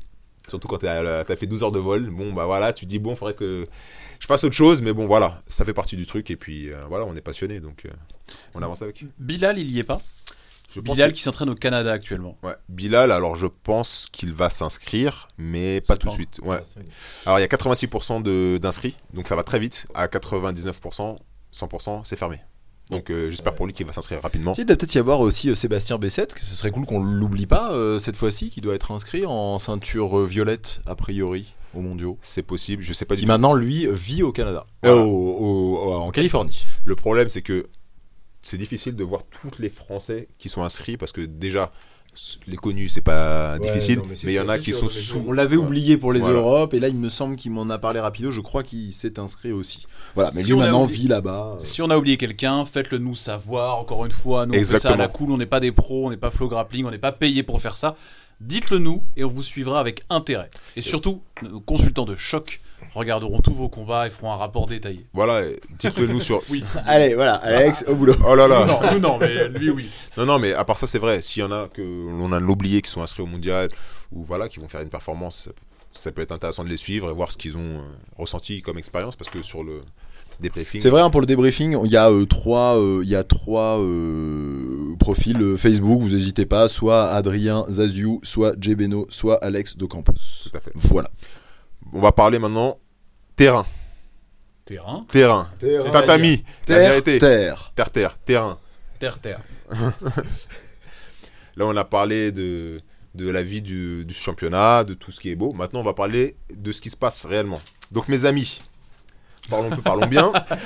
Alex sort ses notes. Le 103 mondial, c'est le 29, 30, 31 mai, 1er et 2 juin, sur la pyramide de Long Beach. Bellflower Boulevard. Si vous voulez y aller, c'est là-bas que ça se passe. Et sur la- le streaming, c'est Flow Grappling. Ça va être très cher, les gars. hein. C'est 29 dollars par mois. Pour ceux qui n'ont pas. Alors, les tatamis, c'est pas difficile pour les voir. Vous allez sur le site IBJJF le jour de la compétition. Vous allez sur Brackets. Sur Brackets, vous avez les brackets en live. Et vous avez les Order to Fight, c'est-à-dire à quel moment les combats ont lieu. Donc vous pouvez suivre directement sur les tatamis qui va combattre. Donc Flow Grappling ne vous dira pas qui combat sur les tatamis. Donc vous allez sur le site IBJJF et vous pouvez voir en live quel tatami, quel combat vous pouvez regarder. Il y a 12 tatamis, donc c'est énorme. Il y a des combats, sachant qu'il y a 9 heures de décalage, vous allez vous connecter à partir de 18h le soir jusqu'à peut-être 2h du matin, si vous voulez regarder tout jusqu'à la fin. Après, à vous de sélectionner les combats, des meilleurs combattants ou des combattants que vous voulez regarder, pour analyser bah, les techniques, voir ce qui s'est passé, parce que sachant que là, les gars, ils vont pas se restreindre vous allez avoir les meilleures techniques de Jiu-Jitsu, donc c'est très bien pour analyser. Et surtout, vous allez pouvoir euh, voir, on dire, un spectacle non-stop, euh, des, des, beaux combats, des décisions, des blessures, tout ça. Donc n'hésitez pas à vous connecter sur les BJJF et sur le Flow Grappling. N'essayez pas de me demander mes codes Flow Grappling, je ne donnerai pas. Je pense que C'est une vraie tendance hein, depuis euh, quelques Euh, années. euh, de voilà. demander qui a- oh, Il y a des gens qui se cachent même plus maintenant sur Facebook. Il y a des statuts qui a des codes flow. Je pense que cette fois-ci, personne ne donnera. Et je pense que gratter les codes, les gens changent les mots de passe. Donc, euh, je vous dis, soit vous prenez votre accès, soit vous trouvez un gars qui se fait du streaming, mais ça, c'est pas très légal. Bon, bah, L'année dernière, Jérémy et moi, on était sur le même code. euh, et, on, et on passait notre temps à faire D'un F5, de nos F5. athlètes qui combattait d'ailleurs. C'était assez. euh, et c'est que maintenant, ils, bloquent les comptes quand t'as deux comptes en même temps. Ils Ouais. les sautent. C'est bon, bref. Avant, c'était un peu plus euh, léger. Maintenant, ils bloquent tout. Donc, bref. Et puis, il faut grappling. Hein. Ils mettent tout maintenant payant. C'est-à-dire que même les petits reportages avant Ouais. ça. Avant, il y avait accès. Ils ont fait une très bonne, un très bon marketing. Je trouve ça 30 balles par mois quand même. Ouais, je trouve ça, je trouve ça un peu dommage en même temps parce que ça restreint un peu l'accès au jujitsu pour les, jeunes- les gens qui ne connaissent pas. Et en même temps, bon, bah oui, 30 ça- balles, c'est cher hein, quand même. hein. Quand tu vois que Netflix, c'est à moins de 10 balles. euh, c'est un peu du, de l'abus. Donc, euh, Sachant qu'en vrai, tu regardes combien de compétitions par an, tu oh, vois? tu regardes deux ou trois. Tu vois, ouais, 30 ouais. balles, euh, enfin. Mais ça, ça cher. reste dans l'esprit du jujitsu. Payer les compètes, payer l'accès au grappling, payer des kimonos à 150 balles. Tu vois, C'est un sport payant, le jiu-jitsu C'est un sport payant. C'est un sport payant, je suis d'accord. Moi, j'en parlais la dernière fois, je trouve ça pas normal que sur les compétitions, les compétiteurs doivent payer pour venir faire des tournois. Dans le basket, on ne paye pas, c'est la fédération qui paye. Les joueurs sont. Mais il y en a pas là de fédération. Je sais, je suis d'accord avec toi, mais je te dis, les, même les fédérations aussi, il y a des Newaza. Oui, oui, oui. C'est- ça, c'est Enfin, va gratuit. faire payer le judo euh, des, com- des compétitions de jiu-jitsu brésilien, à mon avis. Euh, d'accord. ça. On peut demander, hein. On peut demander. Non, mais je te dis dans le sens, à un moment, il y a un ras-le-bol général de toujours payer, payer, payer. À un moment, moi, ça fait euh, 10 ans que je fais du jiu-jitsu, j'ai fait énormément de compètes, c'est toujours été à ma pomme. À ma... J'ai jamais, euh, on va dire, euh, on m'a déjà payé deux- une ou deux compètes, mais j'ai jamais, euh, comment dire, euh, eu euh, des- de l'argent pour euh, mes compétitions. Euh, la plupart des gens payent tous leurs compètes. C'est euh, voilà, c'est- ça devient fatigant euh, avec l'évolution du sport. On estime que maintenant, ce serait bien que les gens arrêtent de payer tout le temps pour les compétitions, de payer, payer, payer. Payer une cotisation pour un club de sport, je suis d'accord, mais les compétitions, il faudrait trouver un juste milieu. Après, je sais pas C'est compliqué. Je vous invite, pour ceux qui l'ont pas écouté, à écouter le podcast qu'on avait fait avec David Giorsetti, qui est le président de la Confédération de Jiu-Jitsu brésilien en France qui explique pourquoi c'est payant, comment ça passe. Alors en France, c'est pas si cher, mais il explique la façon dont ça se déroule. Tu veux une belle compète, bah faut payer parce qu'il n'y a aucune aide. En gros, hein, pour faire simple. Non, mais tout à fait. Et, c'est bien fait. Vous avez un vrai service. Et là aussi, il a raison. Après, euh, tant qu'il a, on a eu ce débat euh, dix fois, hein, mais tant qu'il n'y a pas de subvention de l'État, tant qu'il n'y a pas de subvention de marque, ou que juste l'IBJJF euh, se contente de prendre l'argent des marques, euh, euh, voilà, c'est. Non, mais bien sûr. Mais c'est une histoire sans fin. Et puis, euh, malheureusement, ça, c'est préjudia- préjudiciable. préjudiciable Ouais, il est tard, il est fatigué. C'est ouais, c'est les athlètes, c'est eux qui sont pénalisés parce que euh, un jeune qui veut faire de la compétition, les athlètes non pro, parce que les pros ne payent pas. c'est ça. Ou les pros sont trouvent des solutions qui sont un peu différentes. Et même là, même les pros, quand même, des fois, c'est un peu ric-rac, des fois, hein, pour les Ouais, bien sûr. Parce que il y a la compétition, mais il y a aussi le voyage. Si tu vas au mondial, il faut payer l'hôtel à Los Angeles, le billet de vol. Faut vraiment, voilà, il y a quand même un budget, euh, on va dire, assez important qui, euh, on va dire, qui est mis chaque année dans le jiu-jitsu brésilien pour les mecs qui veulent faire de la compétition. Et Eh oui, il faudrait que ça devienne aussi. Il faut continuer à regarder en fait. C'est la, la seule solution. Le jour où ce sera aussi, aussi diffusé que la NBA, et bah tranquille. Ça tient qu'à ça. Mais bon, C'est pas un on en est encore loin. C'est bah déjà le sport en lui-même, il est pas très. Bah ouais, c'est ça. Il Je est pas très que- beau à voir. hein. Moi, je dis pas ça pour moi. Moi, j'aime bien ce sport et je l'adore. Mais la plupart des gens qui vont regarder le jiu-jitsu brésilien ils vont dire ah, Bah, ils sont tous pratiquants. Voilà. Et voilà. C'est vrai, c'est la vérité. Sauf aux États-Unis, tu vas voir des fois des gens différents, ou même à Abu Dhabi, mais c'est encore différent. Et puis, c'est dans un esprit plus MMA, plus, euh, on va dire, euh, voilà, ça relie à l'UFC, c'est la partie technique du sol. Bon, bref. Ouais. Voilà. Donc, le championnat de jiu-jitsu brésilien, euh, voilà, moi j'ai regardé un peu ce qui s'est fait sur, on va dire, le site IBJJF, donc la liste des combattants, c'est ce qu'on va analyser. La première, les premiers noms et les premières catégories qui sortent, ce sont les juvéniles. Donc les juvéniles, pour euh, un petit rappel, ce sont les enfants, donc les adolescents plutôt, entre euh, 16 et 17 ans, parce que 18 ans on est adulte à l'IBJJF, d'accord? Donc il y a deux juvéniles, juvénile 1 et juvénile 2, donc on peut être juvénile bleu et juvénile violette, puisque juvénile violette en fait ce sera que un an, c'est 17 ans, d'accord? Juvénile bleu c'est 16 et 17 ans. Donc ça veut dire qu'il y a des gens, ou des, des enfants entre guillemets, qui ont euh, peut-être 8 ans de jujitsu et qui sont ju- juvéniles, bleus. Donc ça veut dire que les gars ont peut-être plus de jujitsu qu'un adulte et, et ils ont 16 ou 15 ans. On en a déjà parlé, on les déteste, hein, ceux-là. hein. Mais non, mais on parlait tout à l'heure par exemple de Mohamed Bayo, bah, c'est exactement ça. hein. Exactement. Enfin, je veux il dire, vient de passer euh, adulte il y a 18 ans, donc là il combat en je veux dire, adulte. et il, a- et il va tomber contre des gars qui ont deux ans de jiu-jitsu brésilien. Exactement. Voilà. Et lui, ça fait combien de temps qu'il s'entraîne? Ça fait 10 ans. 10 ans Ouais, il a commencé à... pour être ceinture noire. Ouais, exactement. Il faut être ceinture noire. C'est ce que la plupart des enfants au Brésil sont. voilà. Donc ça veut dire que quand vous voyez des combats de juvéniles, vous attendez pas à avoir des combats de gamins qui savent pas faire du jiu-jitsu. C'est des mecs qui ont 8 à 9 ans de pratique. C'est des mecs, peut-être des mecs, des adolescents qui sont euh, souples. Parce que voilà, ils ont peut-être le corps qui est habitué. C'est des gens qui euh, ne- n'ont pas peur d'envoyer. Donc c'est en général, ça fait des combats super Et spectaculaires. puis qui pense du jiu-jitsu brésilien. Nous, on a dû réapprendre euh, bah, le, sen- le, le fonction du combat, tout simplement, parce qu'on y est arrivé tard, on y arrive machin. Donc il y a des. Eux, bah non, ils ont grandi avec ça. Ça, pour eux, c'est c'est le flow, quoi. C'est vraiment ce qu'on appelle. C'est logique, en fait. C'est logique, le corps est habitué, ils ont Exactement. une façon de fonctionner. Euh, Alors, les juvéniles, c'est le vendredi 31. Donc, si vous voulez regarder, le vendredi 31, c'est les, c'est les juvéniles. Euh, la compétition commence avec donc l'international novice de côté, qui sera donc les blanches et les blanches masters.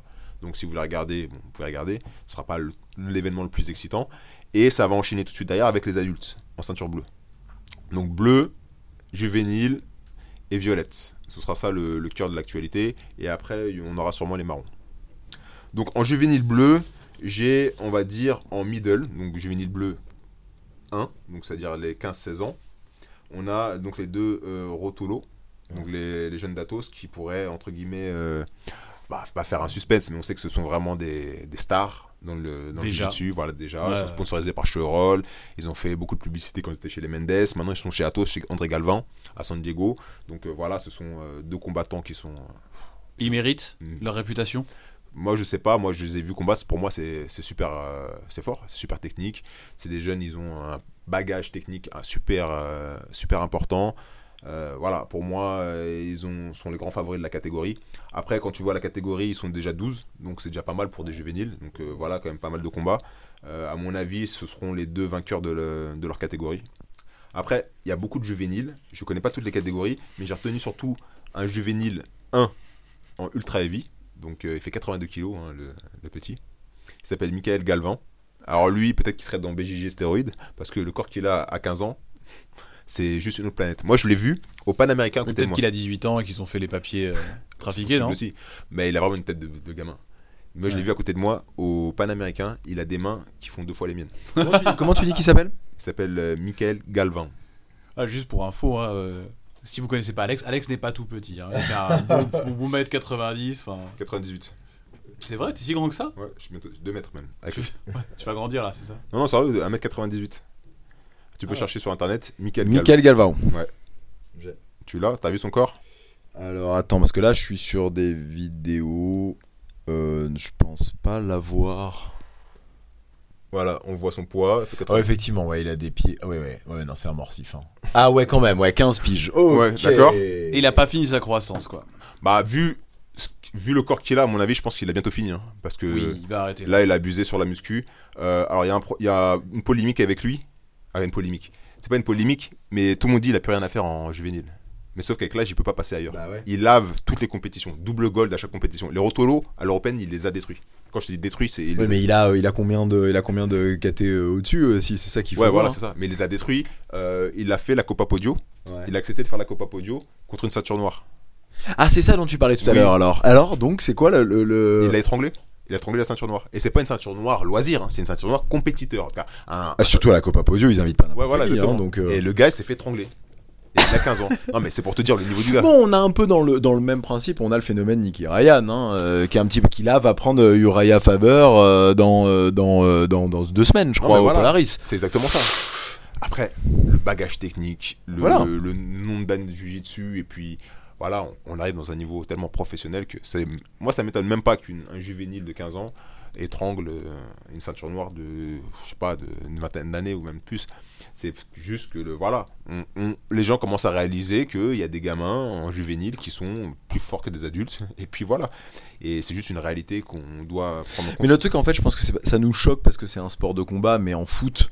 C'est ça Tu vois ce que je veux dire Il y aurait un gamin de 15 piges. Dieu merci, les gamins de 15 piges sont, de 15 piges sont beaucoup plus, euh, tu vois, techniques qu'un Ouais. mec de 30 ans, en fait. Tu Bah, vois ça, oui. Mais là, comme c'est un sport de combat, ça nous choque, en fait. Ouais, parce qu'il y a la force physique, et puis on se Ouais, dit. enfin, quand tu vois le morceau, là, euh, le Michael Galvan, euh, je- Ah, il est énorme.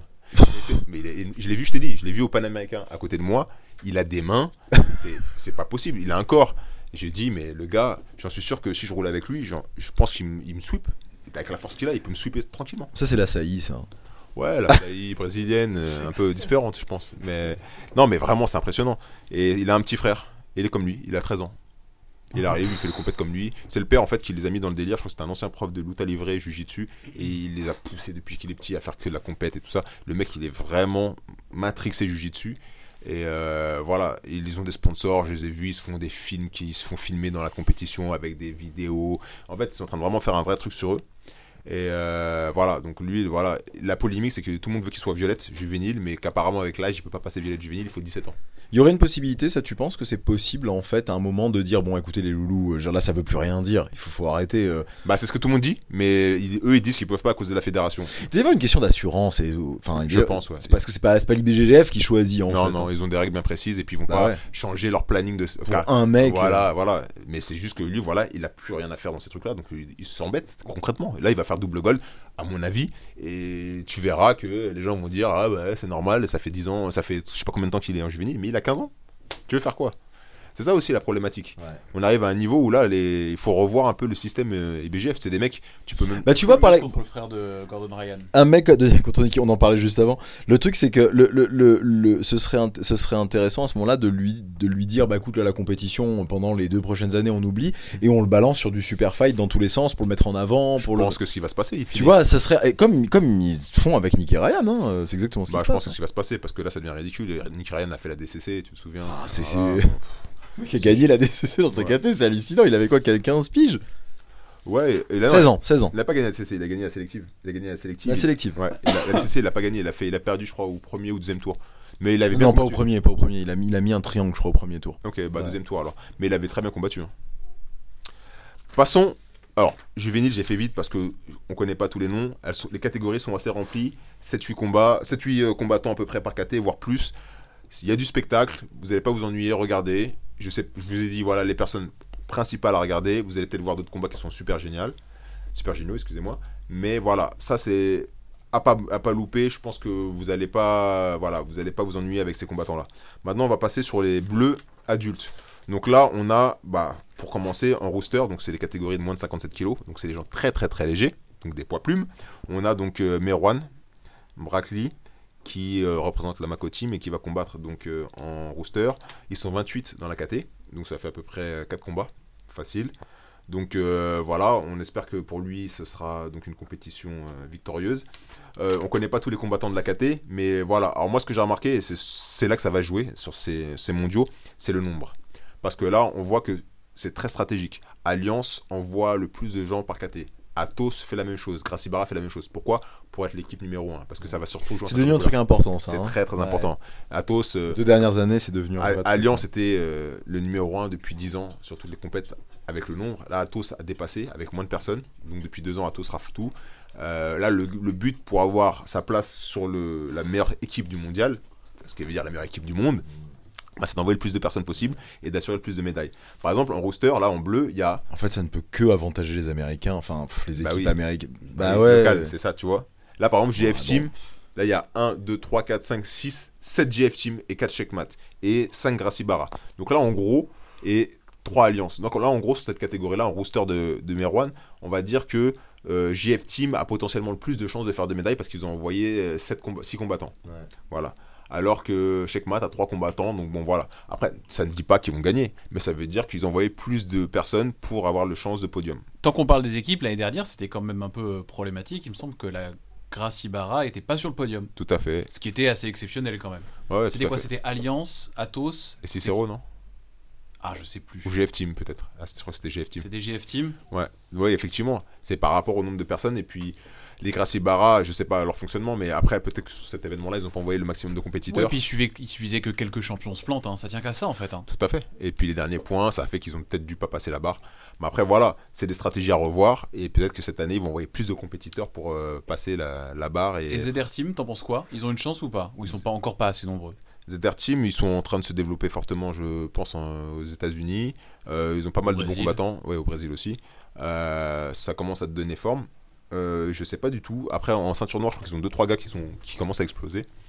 Euh, notamment C'est le truc, parce que ce qui rapporte les points, c'est les ceintures noires. Hein, quand même. Mais les ceintures de couleur, faut pas négliger du tout. Parce Ah que, non, non, bien sûr. Mais Non, mais dans le sens au niveau des points, Si t'as trois ceintures noires. euh, ça va être bien, ouais, si on est d'accord. Mais les ceintures de couleur, ça fait beaucoup de points par KT. Parce que Ouais. là, ça rapporte beaucoup. Euh, en light feather, donc en bleu, bon, il y a, il y a un gars de GF Team France qui s'appelle Georges Fumet, je connais pas. Je sais pas c'est qui. Il est dans une catégorie où il y a 52 personnes. Donc euh, bon, en bleu, ça fait quand même pas mal de combats. Donc euh, voilà, à suivre, ça peut être euh, un, combat intéressant pour un Français. Voilà, beaucoup d'étrangers. Athos aussi, représenté avec Art of Jiu-Jitsu, 3-4 combattants. Donc bon, intéressant. En blue feather, bon, il y a 71 combattants. Voilà, c'est énorme. Principalement des Athos et Alliance. Donc voilà, c'est quelque chose. Alors, il y avait un truc que j'avais souligné, c'est en bleu light. Et j'ai remarqué dans la compétition, il y a un club qui, euh, qui re- revient souvent, c'est Athos Tahiti. Et ça, on n'en parle pas souvent. C'est que le club de Danny Gérard, qui est, à mon avis, le meilleur français, puisque c'est des Français, ou polynésiens, je sais pas s'ils ont le passeport français ou. Ah, Tahiti, Tahiti, ouais. Tahiti sont français. hein. Tahiti, voilà. Tahiti, voilà. C'est-à-dire que les gars, Danny Gérard est un, un des meilleurs combattants français. C'est même le meilleur combattant français. Il combat en adulte, il fait des podiums, il est un des, des combattants les plus expérimentés et on n'en parle jamais de lui. Il est très très loin de nous. Voilà. très très loin. Mais ça reste quand même la France. Ouais, Ah, bien sûr. Et Atos Tahiti sont très représentés au mondial cette année, donc on peut en voir deux ou trois, mais on connaît pas eux, on les connaît pas parce qu'ils s'entraînent à Tahiti. Et y a- ils ont... Pourquoi ils viendraient ici? Ils sont à Tahiti toute l'année, imagine-toi. Ah, je ne sais pas, moi, tu sais, euh, je vais vous poser la question comme ça, mais oui, effectivement. Je te réponds, moi. Non, non, mais voilà, c'est assez euh, voilà, impressionnant. Par exemple, en light, en light, il y a 89 combattants. Voilà. Bleu light, 89 combattants. Donc Ah, les On n'a gars, pas de français là, hein, en bleu light. hein. non, il n'y a pas de français. Bon courage, hein. Mais ce qui veut dire que, et en bleu middle, 83. Donc ce qui veut dire que là, là, je vous dis pas de suivre tous les combats parce que vous allez vous ennuyer. C'est-à-dire que ça prend au moins peut-être deux ou trois tatamis. Euh, voilà, il y a plein de combats. C'est assez difficile de sélectionner les combats qui peuvent être intéressants. Ouais. Voilà. Donc là, en bleu, je vous dirais la vérité. que ça reste des noms encore assez inconnus. Voilà. Vous allez avoir des beaux combats, hein, parce que c'est évident qu'il y a des mecs qui sont super forts et tout ça, mais comment sélectionner, c'est assez difficile en bleu, je vous, je vous le cache pas.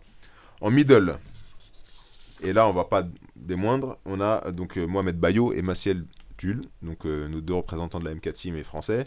Euh, donc euh, voilà, nos chances de médaille sont dans une catégorie de 83 combattants. Ah, nos chances de médaille, tu dis, toi? Bah ouais. euh, Mais oui, c'est un believer aussi, Alex. Mais non, mais c'est. Mais, je- mais je- alors moi, je suis pour à 100%, hein, tu me connais, mais c'est c'est bien, je suis d'accord avec toi. Donc, nos chances de médaille. Voilà, nos chances de médaille. C'est des gens qui s'entraînent tous les jours, qui se donnent euh, à fond. Donc euh, pourquoi pas. Après, sur 83 combattants, sur 83 combattants, et représentés essentiellement par GF Team avec 1, 2, 3, 4, 5, 6, 7, 8, 9, 10 GF Team. Donc augmenter les chances, tu vois, comme je te l'ai dit. Alliance 1, 2, 3, 4, 5, 6, 7, 8, 9, 10, 11, 12, 13, 14. Bosh. Voilà. Donc les grosses teams investissent le maximum dans les ceintures de couleur. Oui, en tant que Français, on est obligé de penser un peu euh, égoïstement, euh, en tant, juste aux combattants, on peut pas penser équipe, nous, enfin, je veux dire, ça a aucun sens. Là, ça n'a aucun sens. Là, quand je suis euh, Fabio Gurgel à São Paulo, où je suis Tu penses à ton équipe. À mon équipe. Là, oui, c'est qui j'inscris, combien on a de combattants, quelle catégorie je lui dis de monter ou de descendre. Exactement. Là, le combattant, il choisit pas vraiment, oh, je vais me mettre en médio parce que je suis à 80. Non, non. il n'y a pas de calcul, il y a pas de Tu vas en light, évidemment. tu vas en médio. faire ça. Voilà, c'est eux qui décident dans quelle catégorie tu vas combattre. Ouais, bien sûr. Donc, voilà, il y a quand même, euh, il y a quand même des stratégies qui ont été opérées. Tu le sens fortement quand tu regardes les, les tableaux. Bon, après, en bleu, bon, medium heavy, il y a 58 combattants, donc là, ça réduit un peu. Il y a, il y a moins de combattants. Et nous avons, donc là, et j'ai oublié de le, le mentionner, en heavy, euh, Alexandre Diffior, Ah oui, Alexandre Chabandifior, exactement. exactement, qui est un combattant de la MK Team, qui a fait tous les gros événements. Euh, malheureusement pour lui, euh, au PAN et au, à l'Europe, il a perdu en quart de finale. Souvent assez euh, proche. De- litigieuse. Non, même pas litigieux, mais c'est souvent proche de la victoire. C'est souvent ça se joue à deux points ou un avantage. C'était assez serré. Là, j'ai parlé avec lui dernièrement. Lui, en fait, il aimerait bien vraiment faire un- des résultats au, au mondial. Donc, euh, il s'entraînait fort. Euh, une catégorie de 41 personnes. euh, avec pas mal de monde, euh, voilà. Notamment le Rayron Gracie, je crois que c'est le fils de. Renzo, hein, Ouais. qui est dedans, qui est pas mal. Je sais pas s'il était si fort que ça, mais euh, voilà, c'est toujours des adversaires, on va dire, assez délicats. Euh, les mecs se connaissent au fur et à mesure de faire les, les compètes. Ils se retrouvent souvent dans les, les stages internationaux, donc euh, Europe, PAN et là mondiaux. Donc euh, voilà, il faut savoir que pour le mondial, les Brésiliens qui n'ont pas pu participer à ces événements-là vont faire l'effort de venir au mondial. Donc ça se resserre un peu. Donc on va envoyer en général les meilleurs pour affronter, pour ramener le- les médailles. Donc c'est un peu plus difficile que les autres compètes. C'est pas comme les PAN ou l'Europe, mais on va dire que tous les meilleurs vont essayer d'aller là-bas. Ouais, J'ai bien dit essayer. hein. Visa des fois refusé, pas d'argent. Et voilà, on essaye de faire le maximum. Euh, 32 personnes en super heavy, donc c'est quand même beaucoup. En général, les catégories lourdes, il y a moins de personnes. hein. Mais tu vois, par exemple, à 32 en super heavy, Ah, c'est 25 beaucoup. hein. en Ouais. plus de 100, c'est énorme. hein. En plus de 125 Ouais, t'imagines ça Ce qui est énorme. Euh, les filles, bah pareil, je connais pas bien les filles en bleu, mais voilà, par exemple 19 personnes, 37 pour les filles, euh, 59 en moins de 70, c'est énorme quand même. hein. Tu te rends compte quand même que ça attire beaucoup de personnes. Et en light, 38, donc bon, voilà, les catégories féminines en bleu, c'est euh, rempli. On peut pas euh, le cacher. Pour les filles, c'est intéressant, qui en général, des fois, pas beaucoup de personnes dans leur compète. Participer à ces, ces événements-là en ceinture de couleur, bah, ça te donne au moins euh, la possibilité de faire plusieurs combats. Ouais, ouais, c'est- ouais, enfin, même 15 personnes qu'on la dalle, euh, même 15, hein, c'est beaucoup. Hein, quand, euh, si vraiment, d'après ce que tu dis, c'est une compétition particulière, voilà, que tu l'as Ah oui, jamais fait du même acabit, c'est- c'est compliqué quand même, même 15 personnes. C'est super compliqué. Non, mais je dis dans le sens, souvent, j'entends les filles se plaindre, dire, oui, il n'y a pas beaucoup de filles. Oui, oui, ah bah là, faut y aller, voilà, faut y aller. Mais là, dans le sens, cette compétition-là, quand Ah ouais, là, y en a, ouais. là, t'en as, et puis t'as un bon niveau, quoi. Donc, tu Ouais. peux pas. Je pense que c'est bien, ça veut dire que le jiu-jitsu féminin se développe de plus en plus et que les filles bah, font euh, l'effort de venir dans les grosses compètes. Donc euh, voilà, ça donne euh, des opportunités euh, de compétition euh, pour les années futures pour les Mhm. filles qui s'entraînent durement. Euh, là, on passe en violette. Donc les violettes, catégorie très intéressante parce qu'on passe à un niveau technique supérieur, plus de spectacle. Souvent, euh, Flow Grappling euh, va pas trop s'attarder sur les ceintures euh, bleues et Ouais. blanches et va vraiment mettre un an, va commencer vraiment à faire des reportages ou à filmer les catégories ou les absolutes en violette. Donc là, en gros, en violette, c'est là où on détecte les stars ou les potentiels stars. C'est là où, on va dire, ta carrière médiatique et, on va dire, de Jiu-Jitsu démarre vraiment. Ça c'est très très très très clairement vu avec euh, Reda, euh, touche euh, en violette. Il y avait- je me rappelle pas avoir vu des trucs sur Flow Grappling euh, avec lui tout ça. Et puis là, bah, depuis euh, sa victoire aux Europes l'an dernier en violette, euh, on Ouais, le voit hyper souvent. Ouais, hyper parce que la violette, c'est la ceinture, on appellera la ceinture de révélation un peu. C'est-à-dire que niveau technique, tu te relâches, tu as plus de flow, Tu, comment dire, tu comprends mieux ce que tu fais. C'est une ceinture vraiment, moi je trouve, c'est une des ceintures les plus. Pour moi, c'était la meilleure ceinture. Parce que c'est là où j'ai pu commencer à m'exprimer dans mon sport. Et euh, c'est là où on dit, ah lui, c'est peut-être un une future star. Par exemple, Merigali en violette, il était monstrueux. On dit, ah ouais, lui en violette, il est fort. Ou les Kenan Duarte en violette, c'était déjà fort. Donc ça veut dire qu'en violette, tu commences à, te dire, ah lui, en ceinture noire, ça avait quand même peut-être un problème. Moi qui suis ceinture violette, ça me l'a pas du tout fait. hein. Je sais pas pourquoi. J'allais dire justement. J'allais dire, est-ce qu'on s'est dit Jérémy, euh, c'est bon? Non, hein, ça l'a pas fait, hein, je crois. Je crois qu'on sera pas des stars. À aucun moment, non. Bon, Ah non, euh, lui, s'est blessé. Lui, en ceinture violette, c'est bon. on continuera à parler du vide, tu saurais rien y connaître. Allez, allez, vendu. Alors en roster sur les violettes, 36 personnes. Bon, c'est quand même pas mal. Sur les ceintures, en général, ces catégories-là, il n'y a pas beaucoup de gens. Mais là, il y a quand même 36 personnes. Donc, euh, à mon avis, il y aura des beaux combats. Si vous aimez les choses techniques, c'est là qu'il faut, faut vraiment regarder. Ah, c'est ultra rapide. Violette avec le bagage technique très léger, ultra rapide. Il c'est y, a un super truc, technique. il y a un truc bien, sauf quand vraiment c'est bloqué dans des jeux euh, ouais, plus très 50 complexes. ou, Voilà. voilà. des demi-gardes. En général, il n'y a pas trop de demi-gardes dans les, dans les ceintures de, de couleur très basse. C'est plus des, du berimbolo, du Puis sur les premiers combats, c'est là que tu te régales le plus parce que les mecs, il faut qu'ils faut qu'ils envoient quoi. hein, je veux dire, Bah, faut, tu faut perds ton premier passer. combat, c'est fini. hein. Exactement. Il y a des très beaux combats dans ces Ah ouais, catégories. très légers, moi j'aime bien. ouais, Je suis assez d'accord. Tout à fait. Nous avons la catégorie au-dessus donc, qui est Light Feather, moins de 64 kg, donc euh, 65 personnes. Très représentées par Alliance, donc nous avons à peu près une dizaine de combattants d'Alliance. Euh, pas de nom en particulier, euh, à part Gabriel euh, Gaudio, qui est un jeune de la GF Team, qui avait gagné le mondial en ceinture bleue, qui est un mec qui est pas mal, donc euh, à surveiller. Euh, on a notre ami Adil Sali de la Mako Team qui va combattre dans cette catégorie-là. Donc lui, ils sont 65 en moins de 64 kilos. Donc je vous laisse, euh, voilà, imaginer combien de combats et le niveau technique, ça veut dire Chance de médaille, pas grave. Chance, Chance de de médaille. médaille. Chance Tout à de fait. médaille. tout à fait chance de médaille. Euh, à lui tout donner. Ce sera à lui de se dépasser physiquement, dépasser, sachant que il y a le Ramadan. Donc Oui. c'est un, comment dire, une difficulté supplémentaire à prendre en considération pour euh, nos combattants euh, musulmans. Ouais. Donc c'est euh, très important. Euh, voilà. Euh, on s'est souvenu, on s'est souvenu l'année dernière de Lutfi Ferra qui voilà, nous en avait parlé après. Nice effectivement. aussi et tout ça. Sans en parler, sans l'utiliser comme excuse. Hein. Ça, Non, à aucun moment ça a été une excuse, mais c'est vrai que bon, euh, faut le prendre en compte quand même. Lutfi n'y va pas cette année? Non, je ne pense pas qu'il y, qu'il y aille. Peut-être à cause du Ramadan aussi. Je pense que à Il y en a pour un bout de temps, à ce que le ramadan ce soit la période du mondial hein, quand même. hein. Ouais, bien sûr. Ça Après, va durer quelques. Je sais pas, je connais pas bien exactement le, calendrier. Ouais. Mais à part ça, c'est sûr que c'est pas une excuse. Mais physiquement, c'est sûr que tu es moins Ah oui, apte à pouvoir performer comme si tu en, en période de, de, de non-jeune. Donc voilà, donc 65, de voilà. Donc ça va être une catégorie assez euh, compliquée. Alors, euh, nous avons en moins de 70 kilos, donc en violette toujours, 64 personnes encore, bien sûr. Euh, nous avons Club Féjean, qui est euh, un club de formateurs de champions de la nouvelle génération, on va dire, qui est situé vers São Paulo. Euh, nous avons le frère de Alex Sodré, donc Alex Sodré qui est un combattant ceinture noire maintenant, il vient de passer ceinture noire depuis l'année dernière, et qui a passé la garde de Juan Miao. Vous avez vu peut-être le... Oui, la, on a la super parler, ouais. histoire d'un gars qui a passé la garde de Juan Miao, c'est lui, c'est son frère? Bref, voilà, mais lui, c'est son frère. Je quand même qu'il y a, une, il y, a, il y, a, il y, a eu un, il y a eu du bruit autour d'une personne qui a passé la garde de quelqu'un d'autre. Pas de le soumettre ou pas de machin, de Il passer la Il garde. y avait eu la même histoire avec Kinan aussi. Hein. Tout à fait. Mais bon, Kinan est plus lourd. Là, on parle de poids égal. Ouais. Là, c'est rare. Juan Miao s'est déjà fait passer la garde, hein, et même Paolo. Mm. Mais à poids égal, il y a très peu de gens qui l'auront passé la garde. Je crois que même personne. Et là, ça s'est réalisé. Donc bon, Oui, c'est vrai que c'est fou hein, quand même. Ah ouais, c'est. euh, bah, c'est un exploit technique parce que c'est vrai que c'est- c'est très compliqué. C'est des mecs qui lâchent pas et ils reviennent super bien sur les, les passages de garde. Donc là, c'est son frère. Apparemment, un bon prospect au Brésil. Il a fait pas mal de choses en compétition. Euh, on a Daniel Sattler Campos qui est un, un Brésilien que je suis un petit peu depuis l'époque. Juvénile aussi, il a fait beaucoup de choses en compétition. Euh, apparemment, il est, il est- il- enfin, de ce que j'ai vu, il est pas mal. Alors, je sais pas s'il va performer et qu'il est vraiment en violette euh, si bon que ça, mais à suivre. Donc, euh, vous pouvez voir euh, ses combats. euh, le, c'est quel jour? Je crois que c'est le vendredi. Non, c'est oui, c'est le vendredi, je crois. Purple adulte Ouais. Fra- ouais, vendredi, ouais. Voilà, vendredi, vous pouvez regarder ses combats. Donc, euh, bon, à suivre. Euh, en, en light, donc c'est-à-dire en moins de 77, on a 82 personnes. Voilà, pour la petite histoire.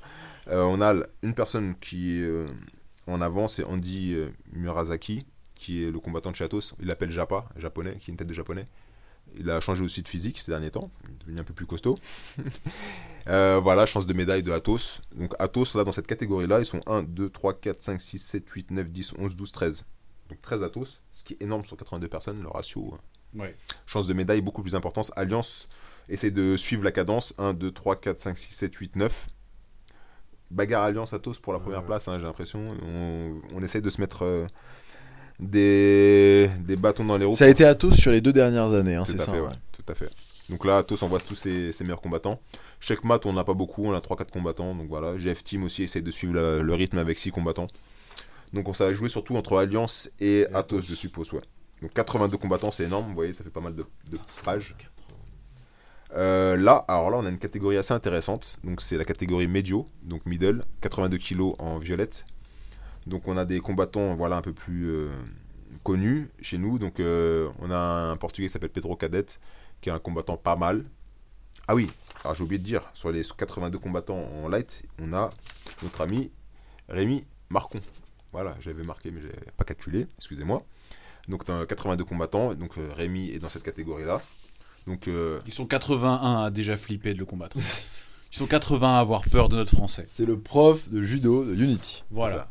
Donc en- il a descendu en moins de 77, donc euh, bien. Il, a, il veut maximiser ses chances, sauf que bon, 82 combattants, c'est énorme. Donc ça va jouer vraiment au mental. Je pense qu'avec le judo et son background de compétiteur, je Il pense va qu'il a- gagner. Ouais, il a, des, il a ses chances comme tout le monde. Là, ça va jouer surtout au- bah, euh, à l'endurance et au cœur. hein. 82 combats. Là, ça veut dire que t'es une finale à 6 combats, c'est ça? Ouais, 6 C'est voire ça, 7. hein? 6 voire 7. 6 ou 7. C'est terrible. C'est énorme. C'est énorme. dingue. C'est des- c'est du, c'est du, c'est du, cin- c'est du 6 minutes. 7. 7 minutes. C'est ça, 7 minutes, excuse-moi. C'est c'est énorme. Surtout qu'à mon avis, vu que les catégories sont euh, full, la cadence, tu vas avoir 5 minutes pour te reposer. Tu vas pas Oh, avoir 10, un non. quart d'heure. C'est-à-dire que tu vas combattre. Tu vas être- J'ai Là, je suis angoissé. C'est ça, il, Ah. il se met en PLS, là, il fatigue. Ah non, mais Rien non. que d'y penser. Non, non. T'imagines C'est ça que je t'ai dit. T'es là. Tu peux pas, c'est ce que tu disais tout à l'heure, tu peux pas y aller si t'es pas préparé, c'est pas possible. Non, c'est trop dur. Sachant qu'en plus il y a cette période d'arrêt, c'est même pas comme si c'était non-stop en round, tu vois ce que je veux dire, où ton corps bah, prend cette habitude-là. Là tu t'arrêtes 5-10 minutes, tu te refroidis, Tu repars. tu, tu bois ce qui t'alourdit, C'est terrible. c'est terrible, c'est C'est- terrible. Non, je suis tout à fait d'accord avec toi. En fait, de- des fois, c'est mieux de pas s'arrêter. Ben oui, c'est ça, c'est pour ça que je dis ça. Et c'est monstrueux. C'est compliqué. Surtout cette compétition, tout le monde veut gagner. Donc, euh, c'est celui, je t'ai dit, qui aura le plus de cœur et qui aura la meilleure préparation physique qui va gagner. hein. Et mental, hein, Ouais, mental. franchement. La technique, elle est là, mais ça va pas être, c'est pas ce qui va faire la différence pour moi. Je pense vraiment, voilà, c'est mental. Et si tu es bien prêt physiquement, que ton corps il arrive à bien récupérer, tu feras la différence. Mais si t'as pas tout ça, il y a des très très peu de chances de gagner.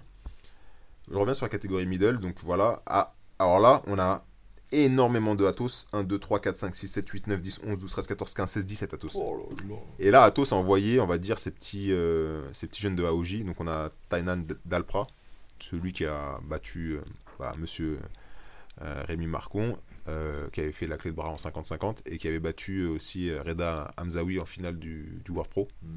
Donc c'est un des prodiges de AOJ, euh, un des, des gars qui est mis en avant par les frères Mendes, donc c'est un gars qui est très très fort, celui qui est souvent dans les vidéos. Et on a aussi un des gars de leur académie, qui est un, Alex- qui est un Italien, je pense de bonne famille, qui a quitté tout en Italie pour s'entraîner chez AOJ depuis deux ans, deux ans et demi. Il s'appelle Alessandro Borgonovo.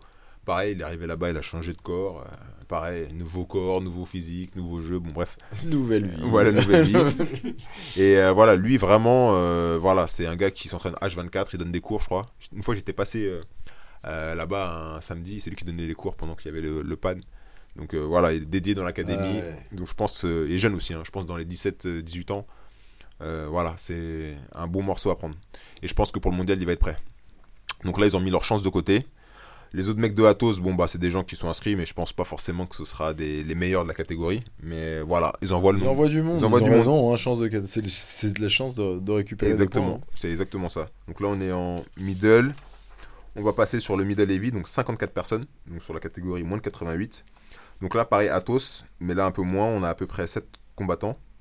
Euh, on a donc euh, Adam Bradley, qui est un combattant de Athos HQ, donc euh, le headquarter de Athos, qui avait fait deuxième au mondial l'année dernière et qui avait fait double gold en ceinture bleue au mondial. Donc c'est un gros combattant très physique. hein. Il a une tête de vieux.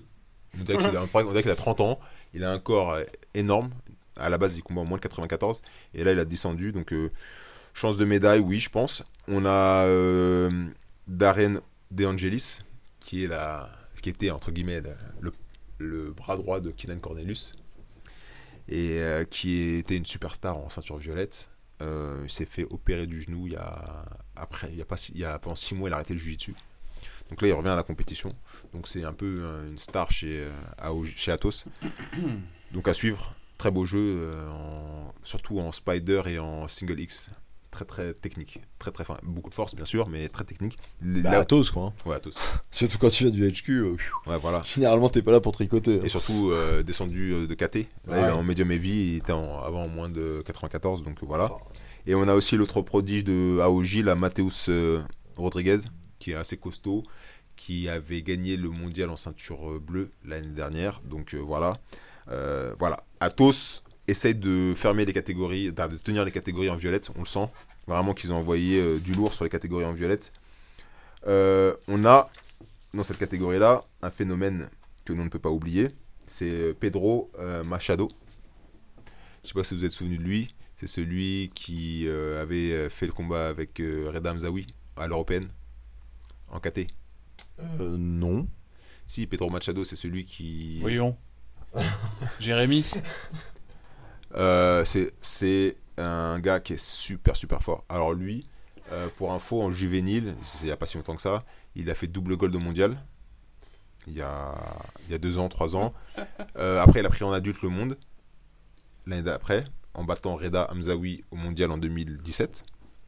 Ah, mais c'était quand Reda avait fait deuxième. Voilà, C'est ça, je me rappelle très voilà. très bien. Voilà. Je me rappelle très bien de la finale. Voilà. Et après, il avait combattu Reda en... à l'européenne. Il avait mis la clé de bras à la fin. Je me rappelle très bien. Je vois Voilà, à l'européenne. Mhm. Bah, c'est lui. Et cette année, il fait euh, premier en catégorie euh, au Panaméricain, en violette. Mais il est vachement plus jeune que Reda, il a quel âge Ouais, euh il doit avoir 18 ou Ouais, 19 c'est ça, il avait ça, il a même pas 20 ans. Ça, Ouais, c'est ça. très bien. Et euh, ce gars-là, il a. Comment on appelle ça? Il a fait. euh, donc, il a pris l'européenne dans sa catégorie. Il fait la finale de. Non, il perd en demi-finale de l'européenne contre Muniz.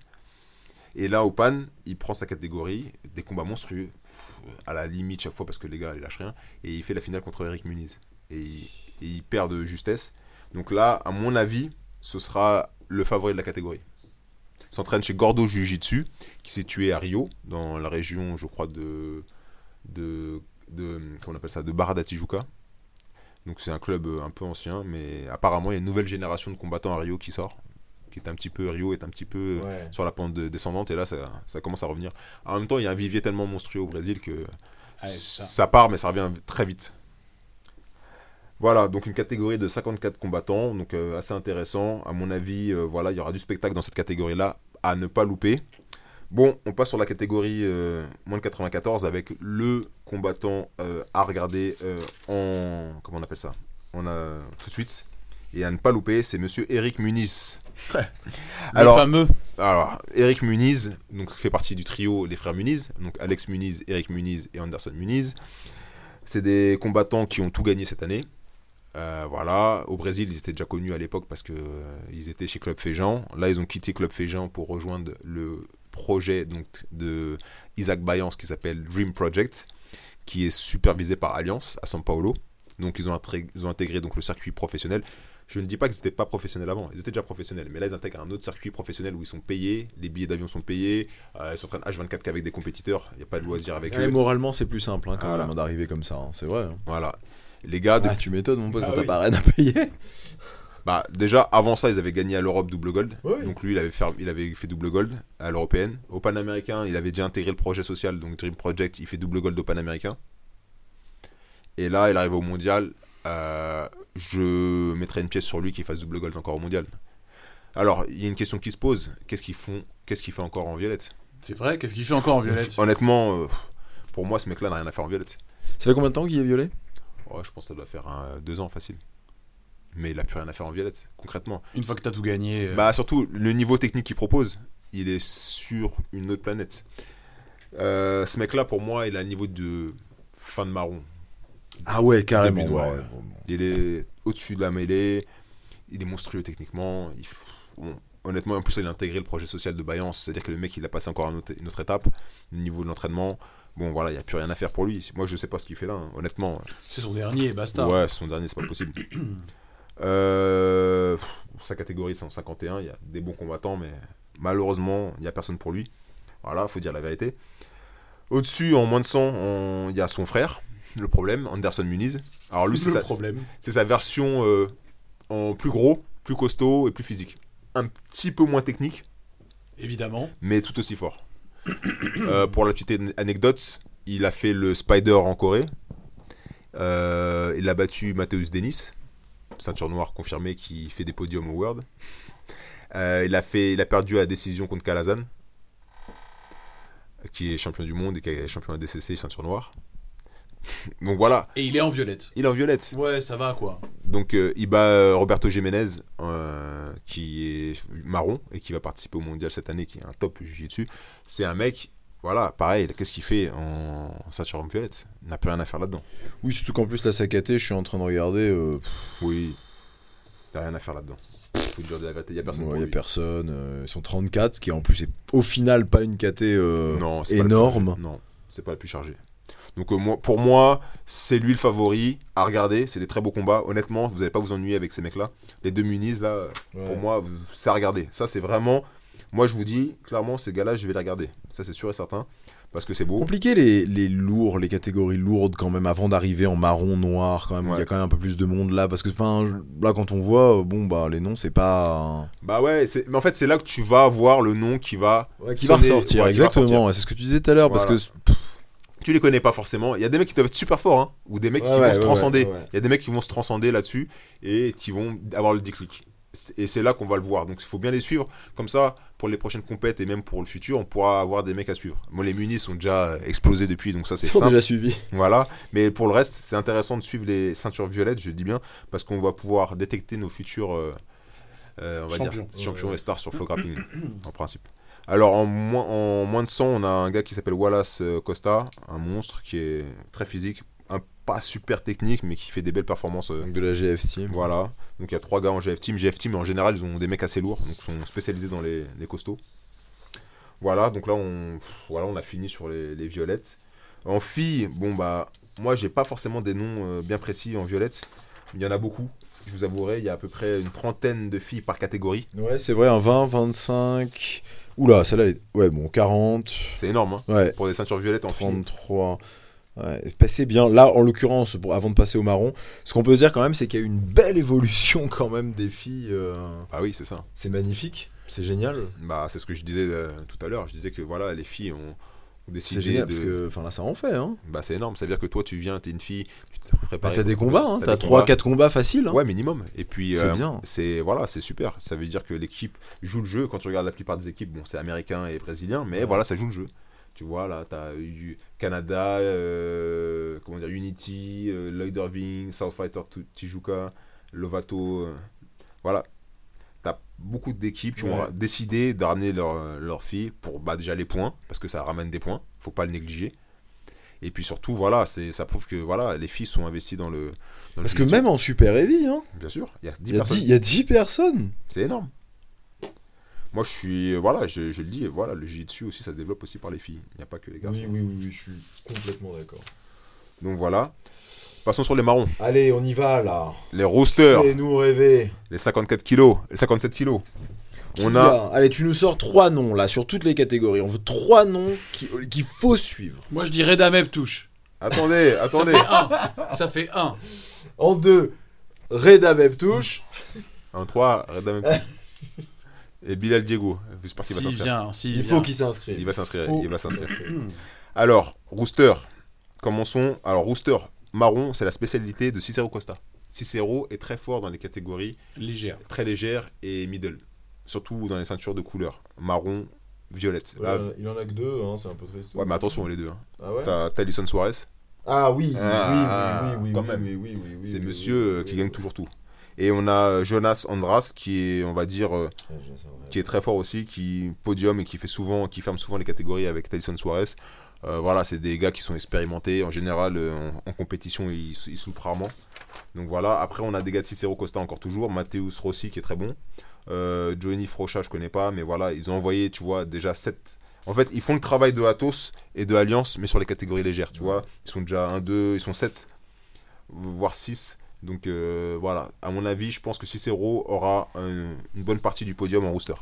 Tyson Suarez, je mets le premier, je pense. Oui, oui, oui, oui. oui. Après, le Andrade, je pense qu'il a la, capaci- la capacité de faire deuxième ou de fermer avec Tyson. Et après, je ne sais pas. En light feather, donc moins de 64, nous avons donc euh, Athos qui, euh, voilà, qui euh, s'inscrit. 40 personnes quand même. C'est quand même énorme. Il faut se rendre compte que marron, à l'époque sur le mondial, on était autour des 20-25 personnes maximum. Là, en marron, on explose hein, les catégories. hein. Alors, je sais pas, parce qu'il y a de plus en plus de gens qui font du jiu-jitsu. Donc, en marron, 40, c'est énorme pour un championnat du monde. Mais regarde, tu vois, par exemple, Atos, ils ont envoyé 1, 2, 3, 4, 5, 6. GF Team, Beaucoup 1, de 2, GF Team, 3, ouais. 4, 5, 6, 7. Je suis très étonné, je vois pas beaucoup de. Ouais, Carpe Diem, là. Je vois pas beaucoup de. Je vois pas beaucoup de Gracie Barra depuis le début. J'en vois pas tant que ça, en fait. Je suis très étonné. Non, il n'y en a pas tant que ça. Alors, peut-être que Gracie Barra a décidé de faire une politique principalement sur euh, le développement de la ceinture noire. ou Ouais. Oui, c'est vrai. Il y a beaucoup de. Voilà, chaque académie a des, des politiques différentes. Parce que là, alors, euh, pareil, dans la quête d'après, on a du Alliance dans tous les sens et tout. Atos, pff, là, on en parle même pas sur celui-là. Non, mais c'est énorme, tu vois. Mais tu vois, là, par exemple, sur les moins de 64, on a un nom pour moi, c'est Diego Pato, en- chez Cicero Costa. Mm. qui est un compétiteur. C'est un peu le Tyson Suarez de la KT, tu vois. C'est un gars qui, euh, en général, performe très bien en compétition, qui est sur tous les événements. Après, Tyson Suarez, on sait que vraiment, il est- chaque mondial, il est là et qui prend sa place, sa première place. Diego Pato, à lui de confirmer, mais il est dans la même, euh, le même état d'esprit, même type de jeu, même type de, voilà, de, de, de performance sur les compétitions. Donc euh, pour moi, voilà, là je te donnerai pas trois personnes, mais je te donnerai un nom, Diego Pato, à suivre si vous avez le temps de regarder. Je sais que ça fait beaucoup, il y a énormément de KT, mais voilà, c'est un nom à. Là, à en tout cas, on vous fait un guide bien complet. hein. Si avec ça, vous savez pas comment regarder les, les, euh, les mondiaux, on peut rien faire pour vous. hein. à râler là. hein. Ah oui, c'est sûr. hein. À pas le regarder avec Alex. Tu vas chez Alex et tu les regardes avec lui. C'est le seul moyen. Alors là, nos amis, nous avons donc en Feather 66, ce qui est énorme. La KT.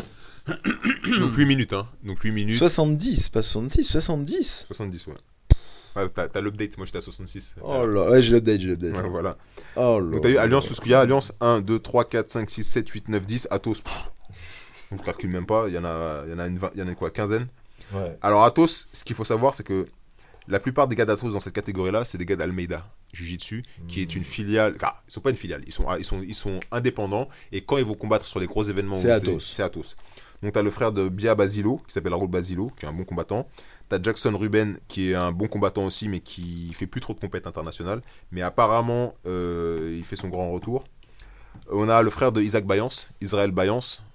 Apparemment, il est pas mauvais. J'ai jamais vu combattre. Mais apparemment, voilà, Isaac Ba- euh, Israël Bayance. euh, voilà, ça pourrait être un, un- un nom à suivre. On a de Checkmat Jonathan Gomez, qui fait partie du projet social de Cantagallo, qui est maintenant intégré, euh, je crois, aux États-Unis, euh, l'équipe de. Comment dire Eux aussi, ils ont un projet social. Hein, euh, Checkmat, il fait partie de l'équipe donc du projet social. Euh, un nom à suivre. Pour moi, je pense qu'il a ses chances de podium. Euh, on a un gars de GF Team que je suis un petit peu, qui s'appelle Israël de Souza, qui a gagné le mondial, je crois, l'année dernière en violette, dans cette catégorie-là. Donc c'est un gros combattant et le basé aux États-Unis. Je crois maintenant depuis un an. Donc c'est des mecs, voilà, ils sont full-time au States. Donc pas de décalage horaire, pas d'avion. dans le moule directement.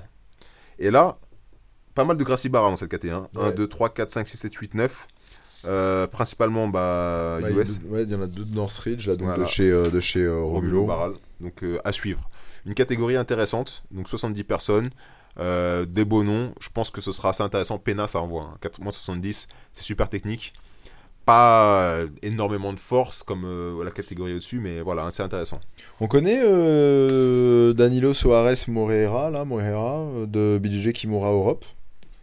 Euh, non, mais je pense que c'est un gars de chez euh, Robinho ouais. Justement, en fait, comme, c'est suisse, je me suis dit peut-être que tu connaissais, ça te disait quelque chose. Non, je le connais pas du tout. Alors après, euh, ah, peut-être, je sais pas. À Je suis voir. très étonné que tu connaisses pas quelqu'un, euh, Alex. Je suis très étonné. Ah, mais après, tu Non, ce que je veux dire, c'est que euh, Kimura, c'est une équipe très sérieuse, Kimura euh, fait, Europe, et euh, très très sérieuse, Mm. et, euh, et qui ont de, de- une grosse vision du jiu-jitsu mondial. Et s'ils envoient quelqu'un en feather, brown, euh, aux mondiaux et tout, c'est que, c'est que ça peut être un combat assez intéressant à regarder. il a ses chances. Bah ouais. C'est sûr. T'as raison sur ta. C'est vrai, hein, parce que euh, Robinho, c'est quelqu'un d'extrêmement intelligent et qui sait très très bien ce qu'il fait. Là, envoyer quelqu'un, c'est pas, euh, c'est pas l'envoyer comme ça. hein. donc, euh, Ouais, je pense aussi, ouais. ouais. Donc, Danilo Soares Moreira. À voir. à oui. Oui, oui. Alors, la catégorie euh, moins de 77, il y a quand même. T'as une update, moi j'ai 84 combattants. Ah, alors attends, je te dis ça tout de suite. Ah oui, non, je. Attends, t'es à combien toi 84. En middle Non, en light. En light 83, moi Ah, j'ai. ah ah, ouais. On a perdu une personne. Voilà. Moi je pense qu'il a compris parce que 84. Ah. en marron. 184, c'est complètement ouf. C'est un truc de dingue. 84 combats, euh, temps, c'est juste. euh, voilà. En marron, ouais. Ouais, c'est juste 8 Combien minutes. d'alliances là déjà direct à Voilà. 6 alliances C'est Non, t'en as plus. T'as 1, 2, 3, Ouais, mais 4, j'ai 5, sur 6, les- Ah oui, 7, t'as 8, 9, raison. 10, 11, 12, 13, 14, 15, 16, 17. Alors là, tu comprends que c'est Et la puis fin la du- nouvelle Ares BGG euh, qui est en train de, de bien bien monter. Bah oui, ils ont développé une bonne, acti- une, ac- une bonne euh, une activité. Alors, je vous avouerai que tous les gars d'Alliance, là, je les connais pas tous parce qu'il y en a beaucoup trop. Il y a un nom qui. qui- il, y a, il y a quelques noms qui me, qui me sonnent. Alors, il y a Jonathan Alves. Ouais. Alors, lui, il n'y a plus rien à présenter. C'est la légende Mais euh, ouais, aux mondiaux, c'était aux Europes là, qu'est-ce qui s'est euh... Contre-performance. Ouais, Je pense que hein. c'est un peu, euh, on va dire, euh, le, comment on appelle ça, la même chose pour nous quand on va aux États-Unis. Ouais, on est ouais, c'est habitué au ouais. climat ou je sais pas quoi. C'est un peu euh, spécial. Euh, Jonathan Alves qui avait super bien performé au Panaméricain, hein, qui avait euh, Ouais, ouais. fait ces, ces choses. Je pense que là au mondial il sera prêt. hein. Je pense que c'est un coup de vidéo Mendes à mettre la, la ceinture noire sur le. C'est ce que exactement, c'est hein. ce que j'allais dire. Et puis il y avait eu un vrai truc. Il avait pas été mis un peu de côté pendant quelques mois parce qu'il avait merdé sur un et, euh, et là aux Europes, il avait fait deuxième, je crois, ou troisième. Non, Troisième. même pas. Troisième, c'est Ouais. ça. Mais Et euh, je me suis dit, le- ça y est, il est viré, quoi. Tu vois ce que je veux dire et il avait euh, super bien performé au Spider. Tout ça, il avait battu Paolo Miao, Oui, il avait battu oui, oui. Hill. Il avait fait une performance incroyable. Alors c'est un combattant qui peut tout réussir et comme tu dis, qui peut aussi faire une contre-performance. Donc, euh, à mon avis, euh, Jonathan Alves, il y a une forte chance qu'on le retrouve sur, le, sur le- la première marche du podium. Il y a un combattant à surveiller avec attention, c'est José Mathias Luna. Alors, je ne l'ai pas. On est où là? Checkmat. Checkmat. Alors ce gars-là, c'est pareil, c'est un des combattants de Checkmat, c'est un peu un, pro- un prodige. C'est un des élèves chouchous de, de Checkmat. Ils sont deux frères jumeaux, ils ressemblent à deux Tunisiens, pour la petite information. Et ils sont, euh, comment on appelle ça? Ils se ressemblent grave, ces deux frères jumeaux, ils sont super forts. Et la particularité des deux frères, c'est qu'ils sont super légers, donc ils Mhm. doivent être euh, voilà, dans ces catégories-là, et que l'autre, il combat en plus de 100. D'accord. Est-ce qu'ils échangent des fois comme dans les mangas Ah, Comme ça, il y en a un qui- comme ça, il y en a un qui est jamais fatigué. il- C'est possible, mais il y, en a- il y a une dif- il y a une différence quand même physique, c'est des faux jumeaux. hein. Donc il y en a un qui a une tête un peu différente de l'autre. Mais voilà, Dommage. ouais, il est super fort. J'ai vu des highlights avec Bouchécha. Bouchécha, il avait pas à lui passer la garde. hein. Et il envoyait. Hein. Donc euh, 77 kilos, résister, bon, c'est l'entraînement, on est d'accord, ça n'a rien à voir. Mais quand même, tu vois, il a quand même euh, quelque chose. On a aussi de checkmat euh, Ahmad Omran, Oui. qui est. Ça fait longtemps qu'on n'a pas entendu parler de lui. Bon, après, voilà, il a c'était un grand combattant en violette. C'est vrai qu'en marron, ça a été compliqué pour lui. On l'a pas vu depuis, euh, on va dire, euh, exploser comme en violette. Ça peut toujours être un candidat dangereux pour, euh, pour la KT, à suivre. De toute façon, après, sur 84 combattants, bon, je vous avouerai que c'est compliqué. Il y a, y a du gros combat. Vous voyez aussi Cicero, ils ont envoyé quand même pas mal de gars. Ils en ont envoyé 1, 2, 3, 4, 5, 6, Ouais. 7. Ce que j'étais en train de dire là pour le coup aussi pareil en Gracie Barra ils se sont rattrapés là. Exactement. Ouais. Gracie Barra, bel horizon. ils, ils ont envoyé monstrueux. Et Cicero, il y a Italo Moura. Alors, Italo Moura, pour moi, c'était un gars qui était aussi fort que le Andrade.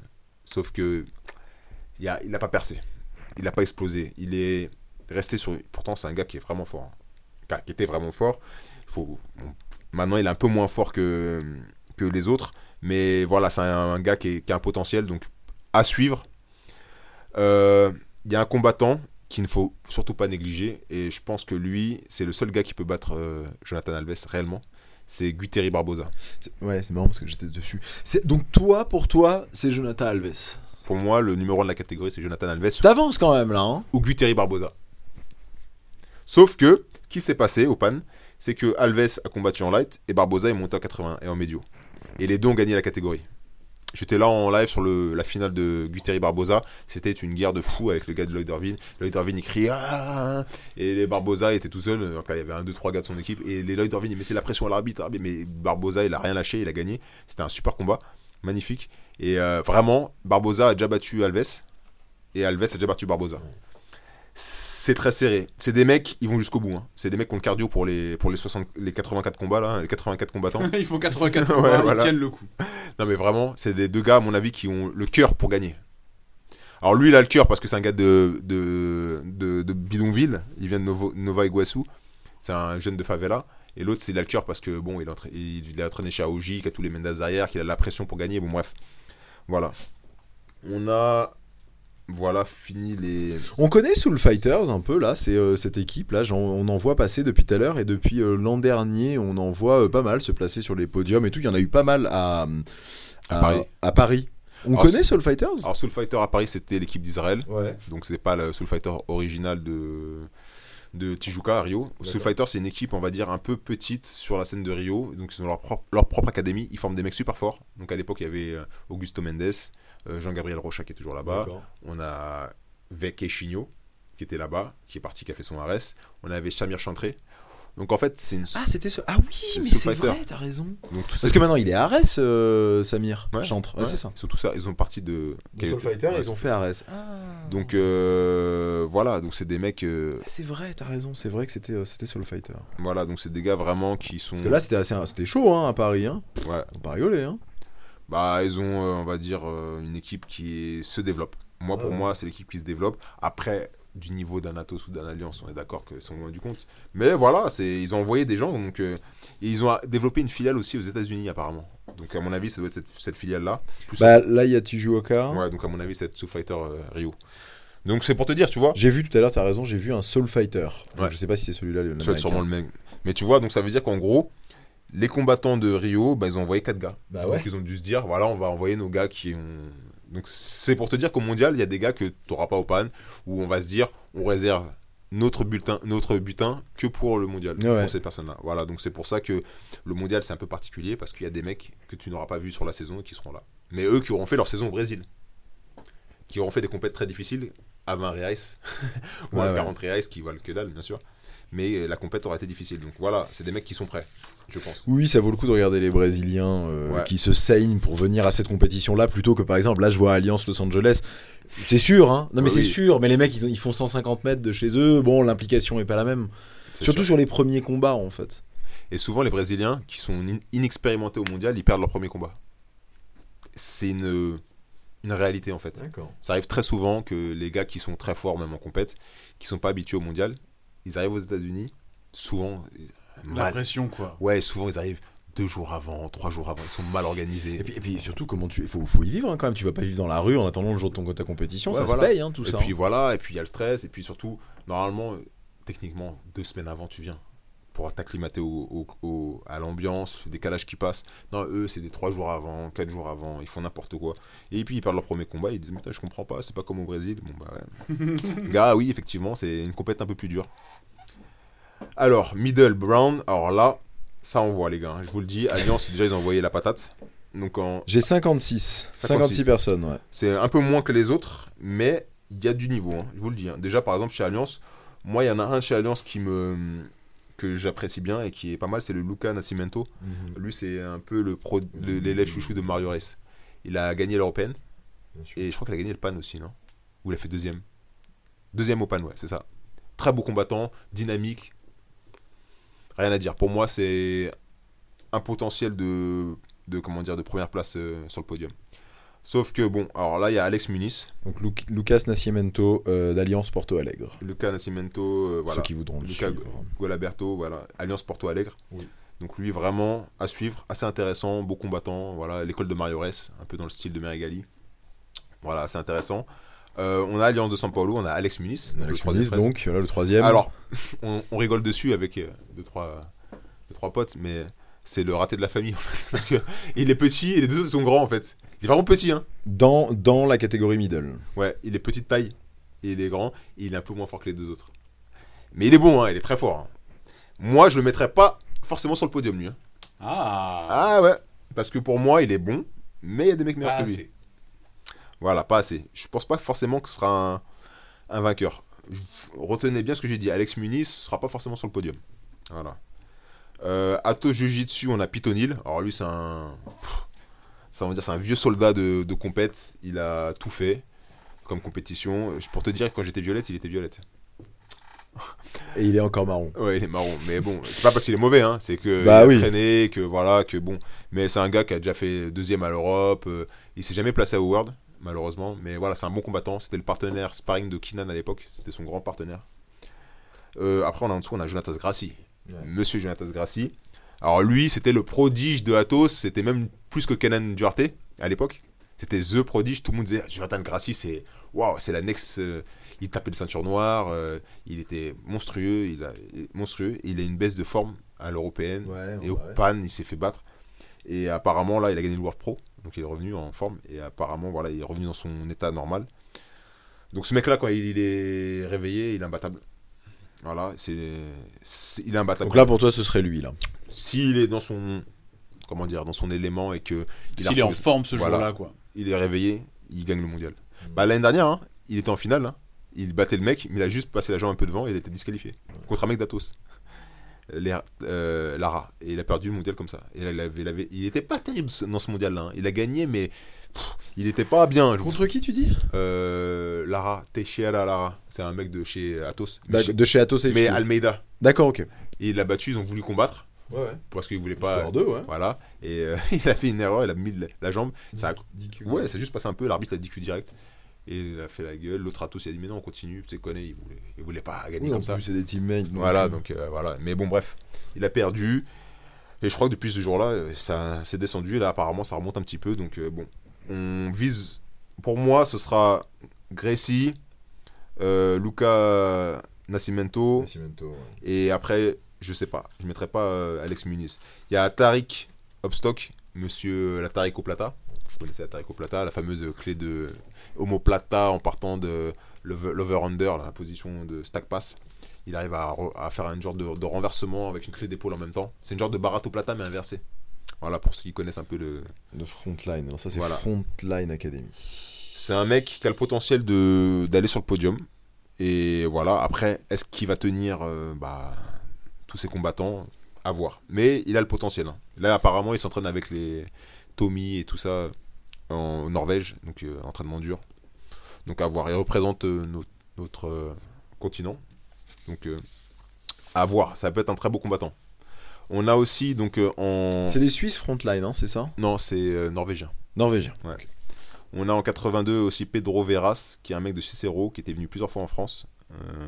Un très bon combattant, qui a des chances de, de potentiel. C'est le pote à Bilal, ils s'entraînent tout le temps ensemble, là en- actuellement au Canada. Euh, c'est un mec qui peut tout. Il peut gagner comme il peut perdre. Voilà. C'est si c'est pas son jour, c'est pourri. Si c'est son jour, il peut être très très fort. Et je pense que Bilal va s'inscrire dans cette catégorie-là. Ah, voilà, quand Voilà. même. On l'a pas vu, il est pas dans les noms, mais je pense que il va arriver. Surtout qu'il est au Canada, donc euh, je pense qu'il peut pas. Il peut pas. Catégorie très intéressante, la suivante, Medium Heavy, 50 personnes. C'est énorme pour Medium Heavy, je vous dis les gars, parce que moi je, je suis beaucoup ces catégories qui sont proches de mon poids. Et... Alors, donc, update, hein, j'en ai à 53 personnes. Ah voilà, bah t'imagines, voilà, ça augmente. hein. Alors on a le fameux Bruno Lima. C'est énorme. hein. Là, Medium heavy en plus. ouais, c'est terrible. Là, 53 personnes, on a Bruno Lima. Mateus Gomez. Voilà, on a on a Bruno Lima, qui est très très fort.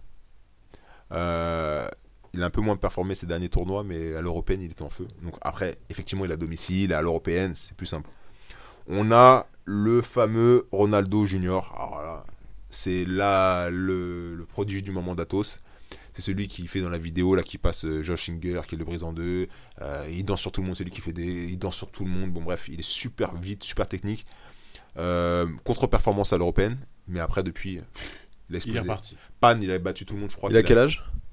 Pense qu'il doit avoir dans la vingtaine. Un peu moins dans les 20 ans, je pense. Il a au Pan, je crois qu'il a, il a fait 7 combats, il a fait 5 soumissions. Et il a fait troisième en absolute, parce que lui il va en absolute. hein. Euh, World Pro, il a finalisé tout le monde. Medium heavy, c'est chaud quand Non, Medium Heavy, c'est bien. Quand tu décides d'aller en absolu. Et ça va, Medium oui, mais les mecs en face, mon pote. Ouais, c'est des lourds. hein. C'est ça, non, je parle. Parce que ça, c'est des mecs puissants. Hein. Ouais. C'est pas des. Tu vois ce que je veux dire C'est Hmm. pas des, des gars euh, qui ont du mal à se déplacer. Tu vois ce que je veux dire C'est des mecs puissants, hein, medium heavy. hein. Alors juste pour info, on avait dit qu'on faisait pas trop long, donc là, Alex, t'as battu ton record, on est à 1h58, donc on est, on est, on, on est a, officiellement on a- dans l'émission la plus longue et on n'a pas commencé les ceintures noires. Moi, je, je vais, euh, je vais commander à, à des manger. pizzas. Eh, j'ai- eh, c'est pas de ma faute s'il y a 58 personnes, hein, chaque, chaque KT. Je fais vite en plus, hein. j'ai accéléré. C'est j'ai vrai. J'ai envoyé. Bref, en tout cas, le Ronaldo là, c'est un monstre. Je vous dis, Monstre. faut absolument regarder. Le loupez pas Ronaldo Junior, vous allez apprécier. En plus, là, il est à domicile. Le, le Brasileiro, 7 combats, 5 finalisations, c'est un monstrueux. Lui, il est à suivre. Il, a suivi- il y a Jacob, Jacques Wolski, pareil, très bon, euh, très fort. Voilà, c'est une catégorie très très lourde. Euh, voilà. On a Relson Nilma, je l'ai rencontré euh, à NS Brotherhood quand je suis allé. J'ai pas voulu tourner avec lui. On m'a dit c'est le c'est le Rodolfo en miniature. J'arrive à te blesser. Oh, il est trop fort. J'ai vu monstrueux le mec. Voilà. Après deux mecs de Cicero qui sont pas mal. Donc voilà. Alors Evie, nous avons notre ami euh, Reda Meptouche qui s'est déplacé d'Evie de medium Evie à Evie. Voilà. Le, le, euh, le Japon lui a profité. Ouais, j'ai l'impression. Ou la prépa à mon J'en avis. profite pour le vanner tant qu'il est Et il combat sous Carpe Diem. Hein. Ouais, sur Carpe Diem, ouais. Bah, contrat, hein. Oui, oui, non, mais attends, je- c'est absolument pas un jugement. Non, non, non, bien sûr. C'est- Est-ce qu'on le compte en français, quoi? Oui, on peut le compter en français. Passeport, je pense. Mais oui, et Carpe Diem, parce que, voilà, contrat euh, professionnel, donc obligatoire. Euh, Alliance, euh, Roberto Jiménez, monstrueux. Igor Tanabe, bah, la bête noire Ouais. de Reda. euh, voilà, c'est Ah, donc ils vont 1040. se Mais qui est donc qui est monté aussi, alors? Juste pour Red Hat. Pour- Non, non, mais il était déjà, était déjà en 94. Il était déjà monté. Reda il est, il est, est-ce qu'il est monté aux Europes Il était, au- il était en. Moins de 100. Il était en moins de 100, je Ouais. me rappelle, ça y est. Donc on a Roberto Jiménez, Igor Tanabe, Reda Meptouche, Semil Karan, qui était la bête noire de Reda que Reda a battu au- Exactement. au- Aux Europes. Voilà. Et là, donc, il est monté aussi. Christophe Xus, très très fort. C'est un mec qui est maintenant chez Gracie Baranordis, qui est un très grand combattant, euh, très dur. Sean Coat, très bon aussi. Reader, alors lui, c'est un mec de NS qui est en train d'exploser. Là, c'est la, c'est la KT des enfers. Ouais, c'est l'enfer. là. peu, là. Ouais, je crois Donc que celle de Reda, c'est la KT des je enfers. crois que C'est je l'avais dit, c'est la pire. Medium heavy, euh, Ouais. Felipe Rocha de Unity. Oh là là. On a Luan Lima aussi qui est monstrueux. Ouais, monstres. On a Tassio Alves, le gars du Qatar qui est monstrueux, un monstre physique, qui avait fait la finale avec Reda, vous vous souvenez là en violette Il se tirait comme ça, comme des fous. là. Ah oui, bien sûr, Bah, c'est. Alves. Quel combat, on n'est pas prêt de l'oublier. Bah voilà, c'est celui-là. Tassio Alves, c'est lui. C'est une catégorie. Il y en a 40, mais c'est 40, mais il y a de la qualité, hein, je vous le dis. hein. Ah ouais. Alors ça, on est à quel jour, là? C'est quel jour? C'est samedi, non? Samedi. Brown Medium Heavy. Je l'ai hop, je vous dis ça tout de suite, les petits loulous. Adulte. Brown, exactement. Brown adulte. Les gars, c'est le samedi et ça commencera. Alors, mm, oui, bah c'est plutôt cool parce que ça commencera aux alentours de 18h en France, j'imagine. Voilà. C'est juste que vous allez vous coucher tard, mais vous pouvez passer un super samedi euh, devant Flo Grappling. Oui, là vraiment. Parfait. Moins de 100, très beau combattant. On a Fabio Alano qui s'appelle. euh, Comment, on appelle, comment il l'appelle déjà C'est le, hum, le, le pote à Merigali qui, qui est blond comme lui, qui a la même tête que lui. Là, voilà, c'est lui. Kamikaze, Fabio Kamikaze qui est très fort. Euh, Marcus Ribeiro, très très très bon de Alliance San Paolo, qui est monstrueux physiquement. Euh, L'année dernière, il avait gagné en, en Super Heavy aussi, le mondial, Mm. en marron. Donc euh, voilà, je pense que cette année, il prend la noire. On a André Porfiro, spécialiste de la 50-50 des clés de cheville, lui aussi qui est là. Et Wilson Costa, pareil, monstrueux. C'est des mecs en fait. Wilson Costa, c'est un moins de 77-82. Il fait la même technique que Bilal. Il monte super haut en, en poids. Je sais pas pourquoi, en cas, dans les catégories. Je sais pas pourquoi Ouais. ils font ça. C'est leur technique pour gagner. En ultra heavy, on a bah, le Luna, que je t'ai dit, qui est léger. Il s'est mis là-dedans. Donc lui, attention, il a fait deuxième hein, au PAN hein, contre Victor Hugo. En ultra heavy. C'est-à-dire qu'il bat des mecs de 120 kilos alors Ouais. qu'il en fait 75-80. Ouais, c'est ça exactement. Et vraiment. Ouais, genre il les bat. vraiment. Ouais, il les bat, il finalise ou il les bat, il est monstrueux. Il est fort. Je sais pas comment, il... je sais pas pourquoi. Il... C'est son truc. Bah, Bah, s'il c'est pas gagne- pire qu'un abso, hein. Non, c'est ça. on a GF Team Pedro euh, Pinta, Pimenta, qui est très fort, physique. Euh, on a bah, la star, hein, c'est lui qui fait double goal partout depuis le début de l'année en marron, c'est Victor Hugo. Bon, euh, pareil, lui, ça sert plus à rien d'être en marron, ça sert plus à rien. Bah, c'est son dernier mondial. oui, c'est tout. fini. C'est ce qui devait finir avec le double goal, c'est tout.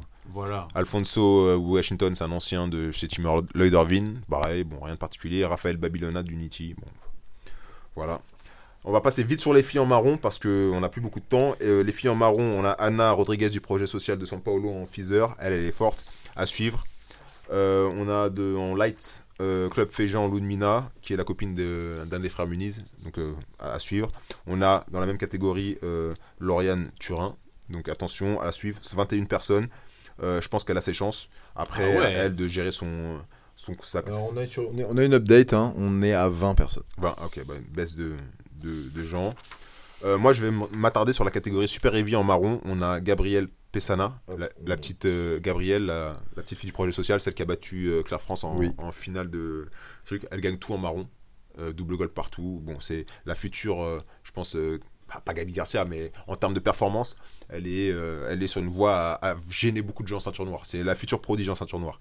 Et en dessous, on a une meuf de Team Lloyd Irvine qui vient de chez Gigo, donc un projet social, qui a une, une académie à São Paulo qui s'appelle Yara di Nascimento, qui elle aussi, qui vient de passer marron, elle est très forte. Elle a tout gagné aussi, donc euh, ça va être un très beau combat, à mon avis. À mon avis, ces deux-là vont faire l'absolute et vont, faire, vont être aussi en absolute en finale. De fortes chances. Passons maintenant, À la Alors, on cour- a dès le premier prénom, dès le premier nom. Qu'est-ce qui se passe? Passons dans la cour des grands, les amis. Bah ouais. La cour des grands, les ceintures En noires. black, adulte, male, rooster. De toute façon, qu'est-ce qu'il y a à dire sur le noir? Regardez toutes les KT, tout est bien. Faut tout regarder. Ça commence Ah samedi. la première, mon pote, déjà. pff, Ça commence samedi, les amis. Ça commence samedi. Il faut connecter absolument. Ceinture noire, c'est là que ça se passe. C'est le, c'est le haut niveau du jiu-jitsu. C'est la crème de la crème, la pâtisserie haut de gamme. C'est le Meurice. Voilà, c'est ce que vous voulez. Alors, en Black Rooster, on a une update. Bruno Malfacini ah, s'est inscrit. qui vient de s'inscrire, quoi. Bruno, ah Bruno Voilà. Il a changé toute la donne de la KT puisque les gens pensaient qu'ils allaient être tranquilles parce qu'il y Et pas- on a Kaotera aussi, on a Kayotera. qui est resté aussi en Voilà, adulte. on a Hashimoto, très très Ouais. technique, super fort. Euh, Kleber de Souza, qui est un nouveau prodige de chez euh, Almeida, et qui maintenant c'est, qui, bon, qui est Athos, bien sûr. Voilà. Donc ces trois-là à surveiller. Carlos Bebeto de GF Team, un nouveau qui vient d'arriver dans la catégorie, très très fort, qui est en train de tout laver. C'est lui qui a battu euh, Paolo Miao au mondial, euh, au World Pro d'Abu Dhabi, excusez-moi. Euh, voilà. Euh, désolé, hein, mais Malfacini, euh, voilà, c'est Malfacini. Kayotera l'a déjà battu une ou deux fois, mais bon. Au, mon- au mondial, c'est pas, c'est, historique. C'est chez lui. Et donc Adrien, tu nous en parlais euh, tout, au tout- euh, tout début, euh, avant qu'on commence, euh, 11 victoires au mondial, ce serait euh, la légende des mondiaux, euh, Bruno Malfacine. Est-ce qu'on est sûr de cette information? On en parlait tout à l'heure, 10 fois faudrait mondial, vérifier, et mais la 10 fois, donc ce serait 11 quoi. Ce serait bah voilà la performance, je pense qu'il pourrait donner sa révérence. Ah, sa révérence. Ça y est, il pourrait, il pourrait quitter. Ouais. Bon, je pense qu'il peut, il peut, déjà, il peut déjà quitter hein, 10 Oh fois le mondial. Il a déjà quitté là. trois fois même. C'est hein. une légende, hein, t'as vu. C'est voilà, c'est un gars, il a plus rien à prouver, discret, on n'entend pas tant que ça. Bon, voilà. Ça, Et mais- puis il performe aussi en MMA. Enfin, euh, apparemment, ouais. Il est ah ouais, ouais, ouais, bah, pense crois qu'il a, est- il est invaincu, je crois. il. Ouais. C'est un gars qui est connu pour être assez euh, agressif. Même. euh, Un il, a un il a- il a caractère- il a un caractère dur un peu. Ah ouais. Mais il est gentil, mais il a un caractère dur.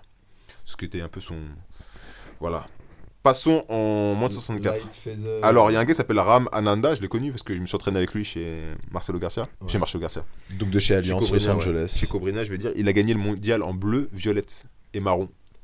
Et il était master déjà. Il, était, il avait déjà 33 ans, 34 ans. Là, il doit avoir 40 ans. Ah bon? Ouais, il a gagné le mondial en master. Euh, mondial en, adulte. en adulte, ah, en Non, âge master. Ouais, il devait avoir 35 ans déjà. Ou 34 ans. Il était déjà vieux. Bon après là quand même Michael Monsieur Messi. Ouais, mais là, non, mais là c'est fini. En noir, il a plus jamais rien fait. Mais je te dis, en couleur, il a déjà gagné. Là, là, là. Alors, Muse Messi, Coyote Association en moins de 64. Paul Pedro Diaz, monstrueux. Alex, Alex Sodré. En fait, il y a un truc drôle qu'il faudrait que vous voyez sur les notes d'Alex, c'est qu'il surligne, enfin il fait une, petite- une petite croix en face de chaque nom de gens à suivre. Sauf que là sur sa liste, ils sont tous, Ils sont tous à suivre. Ils sont tous à suivre. Eduardo Barbosa, Thiago Silva, Joao Miao. Eduardo Barbosa Oh là. Fernando de Jesus, Mateus euh, Magales, monstrueux. Euh, Pablo Dutra de chez euh, Athos Ah qui revient à la compète. Donc, euh, à mon avis, à surveiller. Il y a Go Georges, bon, bah, rien à dire. C'est un monstre. Euh, José Thiago Barros, monstrueux. Euh, Juan et Paolo Miao sont mis dans la même caté pour une fois. Euh, bon, bah, honnêtement, je pense que ce sera soit Paolo, soit Mizu Messi. Alors, Mizu Messi, c'est la bête noire de Juan Miao. Il le bat tout le temps. Mais Paolo, il l'a jamais battu. À voir, honnêtement, à voir, à suivre. Je ne sais pas qui peut gagner, mais ce sera des très beaux combats. Je, je mets ma pièce sur euh, Paolo Miao et sur Mizu Messi en finale. Après, Et tu dis Malfacine, tiens, faisons les trucs. Et Malfacine euh, dans la caté d'en dessous. ouais, Malfacine. Ok, très bien. Malfacine Kayotera. On vérifiera tout ce que t'as dit, euh, Alex. Bien sûr. Attention, il y a un, un candidat à ne pas louper, c'est Jean Gabriel de ZR Team. Lui, J'allais en parler, c'est Voilà. pas le petit qui, est, qui avait tout aux, aux- aux Europes, qui avait explosé aux Oui, c'est lui. Europes en violette. Oui. Et euh, qui est à la base brésilien, brésilien de chez donc voilà, et qui ils l'ont envoyé aux États-Unis et qui est en train oui, d'exploser. il a gagné le. C'est la star de la ZR Team. Ah là ouais, là il a gagné là 45 là. 000 dollars avec le prix d'Abu Dhabi. Lui, Exactement. hein. Et lui, il a ses chances ou pas? Il a ses chances. Au mais bon. Miao et tout. Il physique, physique. Ouais, physique, je physique. pense qu'il peut gêner un peu la catégorie, mais euh, à mon avis, il n'est pas suffisamment expérimenté sur un mondial. Ouais, Musumeci, Joao. euh, Ouais. Il n'est pas exp- expérimenté. Donc je dis Paolo et Musumeci en finale. Puissant, enfin incroyable. Ce... Et Musumeci qui gagne. Pas sûr. Paolo, c'est c'est Ah, t'as du mal à choisir là Non, quand même. je Dis un, dis- choisis-en un, Alex. Allez, Moi, je prends Paolo. ok, allez, on verra ça au prochain Ah, épisode. c'est marrant, je suis très étonné. Paolo, il, il sera réveillé, je pense. Ouais, je pense. Ah, c'est rigolo, tu vois, par rapport à ton jeu, en te connaissant un petit peu et tout, j'aurais pas dit que tu aurais choisi Miao, c'est très rigolo. Ouais, Miao, je, je, je mets ma pièce sur lui. Allez. Très bien. Feezer 70. Alors là, très belle catégorie, très très belle catégorie. Donc on a Isaac Dodoran qui vient de se réveiller, qui a battu Paolo Miao au, au Brasileiro. Donc c'est depuis euh, nombreuses fois qu'il perd contre lui. Donc euh, le fils à Cobrinha, Kennedy Maciel. Donc lui, euh, un peu discret, mais il faut toujours se méfier. Grippo qui revient. Alors, attention. Voilà. Euh, on a Juan Paolo Neto et, Mur- et Murilo Amaral qui sont des très bons combattants de chez Porto Alegre. Donc c'est des mecs qui sont très bons en compète. En général, c'est des mecs qui se, po- qui se mettent sur les podiums euh, dans les gros tournois. Alors euh, là à voir, c'est le mondial, c'est différent. Charmil Chantré, bon, toujours à surveiller. Euh, Juan Mendes qui est un nouveau de chez Atos qui est pas mal. Ouais, il est pas mal. Raphaël Mansour qui a quitté NS Brotherhood pour rejoindre Atos. Donc lui, attention, ça peut être un très bon combattant, très physique. Euh, Leonardo Saggiaro qui fait toujours euh, deuxième au mondial. Donc il a perdu contre Cobrinha, perdu contre, Hill, finale chaque fois. Euh, monstrueux, à surveiller. Il a une capacité à aller en finale, lui, chaque fois. Donc depuis deux ans, il fait la finale. Donc attention. Euh, Marcio André. Alors Marcio André, pour moi, c'était le prodige de chez Prodige. Euh, déçu, il a, fait, il a perdu d'un avantage contre Rafael Mendes en finale. Il a, bat- il a passé la carte à Cobrinha, il l'a battu. C'est Marcio André, il est capable du tout comme du meilleur. Apparemment, là, il n'a pas fait de compète depuis. J'espère qu'il va être en feu pour le mondial. Euh, voilà, pour moi, c'est le mec qui peut gagner la KT comme euh, rien faire. Mais c'est le mec, il a la- le potentiel de gagner la KT. Et j'ai toujours kiffé Marcio André parce qu'il a un style monstrueux. Euh, voilà, on a Thiago Macedo qui est un gars de chez à l'ancienne, qui était de chez Cicero, qui s'entraîne chez Pinero et qui est très fort. Après, bon voilà, c'est un peu les seconds couteaux, hein, on va dire la vérité, mais c'est des très beaux seconds couteaux. Voilà. Qui gagne très- cette KT Alors pour C'est moi, plus dur là, je trouve. Hein, c'est beaucoup plus compliqué. de Alors toute mon expertise.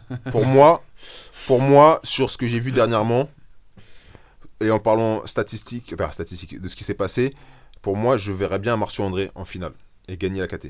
S'il est réveillé. Je dis bien s'il est réveillé. Tu mets ton billet sur André. André, il y a Isaac Dodorlan qui peut créer une surprise. Et on a euh, Leonardo Saggiaro qui peut aller en finale. Donc voilà, pour moi, les trois qui sont potentiellement en finale. 25 en ceinture noire, c'est beaucoup. Ouais, c'est beaucoup. hein. C'est quand même beaucoup. Je vous dis la vérité, là, on a des catégories de ceinture noire qui sont blindées. Après, on est à 31. Hein. Oui, c'est énorme. C'est monstrueux. Alors là, Light. Attendez J'ai tourné la page trop vite. Il y a Shane Jamil Hill Taylor. Alors le champion en titre. Je l'avais oublié. Champion en titre? Bah oui. Jamie Hill. C'est le team Lloyd Irvine. C'est lui qui a gagné le mondial l'année dernière. Hmm. À mon avis, alors j'avais oublié lui. Pour moi, lui, c'est le numéro 1. Cette année, il gagne. Ah, ok. Il gagne. Jamie. Jamil ouais. Il a battu Marcio André l'année dernière. Il a battu euh, Leonardo. Donc euh, monstrueux. Ouais, c'est Jamie Hill pour moi numéro 1. Et deuxième Marcio. Lights. Alors attention, Lights, c'est du très très très très solide. On arrive dans des catégories très solides. Alors monsieur, Luca Lepri, rien à dire. Hall of Fame, légende. Un, un peu moins bien performé ces, dernières, ces, ces derniers championnats. Après, il y a eu l'enfant euh, qu'il a eu. Bon, il a perdu contre Levi Jones. Bon, ça n'empêche que Luca Lepri, il a pas voilà, dans les Jones aux Europes. il a fait l'absolute aussi avant. Ouais. Bon, c'est- pas une excuse, mais bon, voilà, ça peut on peut comprendre la situation. Mais Luca Lepri reste quand même euh, voilà, le favori. Euh, Tama, Johnny Tama, très bon compétiteur à surveiller. Johnny Lorero, très très bon gars de chez Alliance Porto Alegre, master, mais qui a déjà fait des très belles performances. Victor Genovesi d'Alliance euh, Rio, qui est le fils de Paiva, qui est un des fondateurs de Alliance. Très grand compétiteur en ceinture de couleur, mais qui n'a plus rien fait depuis la ceinture noire. Donc euh, à surveiller. Aleph euh, Dimon Rice de chez Ares, BJJ, apparemment c'est un très bon combattant. Il est sur le, world, le tour des euh, flow grappling. Il combat contre Kishino, il l'ouvre en deux. Alors à surveiller. Jeremy Jackson, La violence. quoi. ouais, Jeremy Jackson, Kayotera, bon lui c'est un très bon compétiteur mais il a du mal en ceinture noire donc euh, je mets pas de pièce sur lui. Alexandre Molinaro, partout, dans les championnats en Europe. Bon, mais je pense pas suffisamment solide pour euh, le mondial. À mon avis, ce sera un, un deuxième choix de un second couteau. Renato Canuto. On en a déjà entendu Ah parler. là, Renato Canuto. C'est un mec, pour moi, qui a la capacité d'aller en finale et de battre le Luca Lepri s'il est réveillé. Après, est-ce qu'il a la stratégie pour battre Luca Lepri C'est à voir. Le mondial l'année dernière en finale, il a eu un peu de mal. Euh, mais si, voilà, peut-être que c'est c'est son année. Renato Canuto à surveiller. Attention, en direct, hein, tu te lances sur la finale et tout. Il y a quand même Levi, il y a quand même. Voilà. euh, il y a du monde quand même. Hein. Igor Rodriguez, Igor Rodriguez. très fort, de Marcio Rodriguez, petit jeune qui a, fait, qui a gagné le Brasileiro cette année, monstrueux. John Combs, bah, bon, c'est un très bon combattant, mais à surveiller. Pedro Paquito, donc Ramalho, qui est un mec très très fort, fr- euh, portugais, euh, très gentil, qui vient de chez Manuel Neto, garde impassable, inflexible, mais bon. Euh, depuis la noire, il a ralenti, donc à voir. Jacob Mackenzie, euh, half guard euh, master de chez GF Team, Euh, très très bon, mais bon, second couteau à mon avis. Sinistro et très bon combattant, mais pas forcément suffisamment solide pour le top de la KT. Et après, voilà. Donc pour moi, finale, je mettrais Luca Lepri contre Renato Canuto. Et on a quand même donc deux Toulon JJB, euh, Léon Ah bah oui, Alarmant, désolé. Ah, mais attendez, Unity Jiu-Jitsu, Attendez, attendez, j'ai pas. Levi mal Jones tourné Slayer. ta- j'ai mal tourné la page, j'ai pas fini. Victor Silvero, attention, à surveiller Victor Silvero. Ah oui, de chez Barral. Ah oui, très très Oui, fort. oui, On m'a dit en ce moment, il est réveillé. Wilton Diaz, c'est Megaton, c'est pour le spectacle. Parce que 50 euh, des poussières ou 45 ans, c'est pour euh, voilà, dire qu'il s'est inscrit. Euh, Leonardo Teixeira, Lara, bon, très bon combattant, mais bon, en ceinture noire, c'est pas aussi fort que qu'en marron. Donc euh, à surveiller, il peut passer quelques tours. Tommy Spaghetti, Pulkanen, très bon combattant, mais bon, second couteau à mon avis. Yann euh, Picapao, euh, Paiva, très très fort. C'est des mecs qui font troisième au World il y a deux ans, donc à surveiller, très très bon. Léon Larmand, voilà. Lui, bon bah, il n'y a rien à dire. On espère qu'il va vraiment performer sur cette catégorie très très difficile, comme vous avez pu le voir, très Ça. très dur. Ça va vraiment dépendre de son premier, de son tirage. hein. Là, je vous le dis, s'il prend un Calipri au premier tour, ça va être compliqué. S'il prend un gars qui est prenable, ça peut donner une voie, on va dire, euh, royale pour qu'il puisse. euh, voilà. Le prix est prenable. Oui, bon, On a des On experts va qui juste- nous dit. on va juste, euh, Voilà. voilà, être réaliste. C'est un peu compliqué, quoi. Ouais, là. Les, Levi Jones, apparemment, il s'est blessé au genou. Ouais. Bah, c'est ce qui est ressorti après le après le l'UEJF. Ouais. Parce qu'il a quand même pris une belle belle clé. Non, mais apparemment, chez Unity, il s'est mangé une clé de genou encore. Et là, apparemment, Ah ouais. ça, il, est- il marche pas. Ah, Bon, il est toujours là là. hein, ouais, pour toujours là, l'instant. ouais, à surveiller. Ouais. Euh, Luca Rocha, toujours un bon combattant à surveiller. Et puis après, euh, des seconds couteaux, bon, malheureusement pour eux, ça va être compliqué quand on va dépasser les quarts de finale. Donc oui, euh, des très bons combattants. C'est vrai que si Leva est réveillé et qu'il n'est pas blessé, euh, compliqué. Il peut battre Canuto. Donc peut-être si, pour moi, ça sera peut-être une finale des prix. euh, Levi. Levi. Ouais. Ah, ce serait chouette de retrouver ça euh, Ouais. par rapport aux Europes et tout. Ce Ouais, serait cool ce quand serait pas mal, ouais. Passons au middle. Alors là, les amis, l'enfer sur la terre. Je peux vous le dire. Ah parce que depuis le début ça allait là. Non, ça ça n'allait pas, mais Jusqu'à présent, c'était sympa, quoi. ça n'allait pas, mais bon, là, ça, ça ne va pas du tout. Donc Marco Stinoco, très connu, euh, très souvent finaliste euh, du mondial en middle.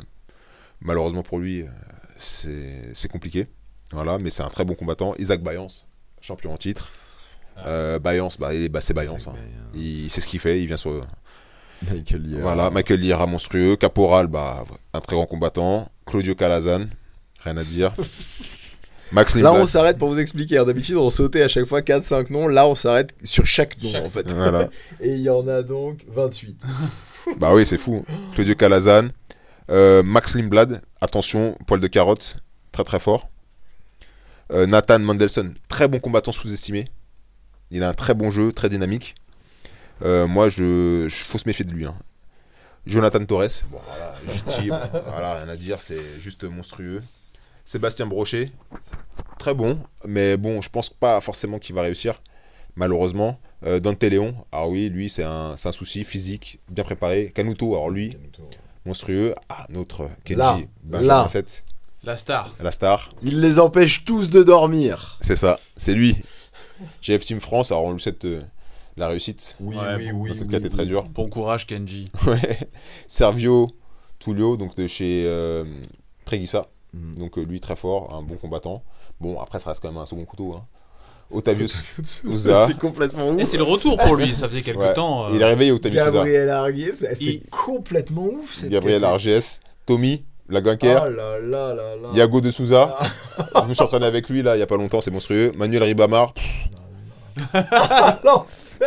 Ah oui, Olivier Guedes, bon, bah, second couteau, malheureusement, pourtant, c'est un bon combattant. Il suffit juste de regarder la liste des combattants pour avoir envie de le regarder ce mondial. Juste celui-là, Ouais. juste cette KT quoi. Tu- Ouais, que Hugo Marquez, attention, très dangereux, il peut faire du, des choses.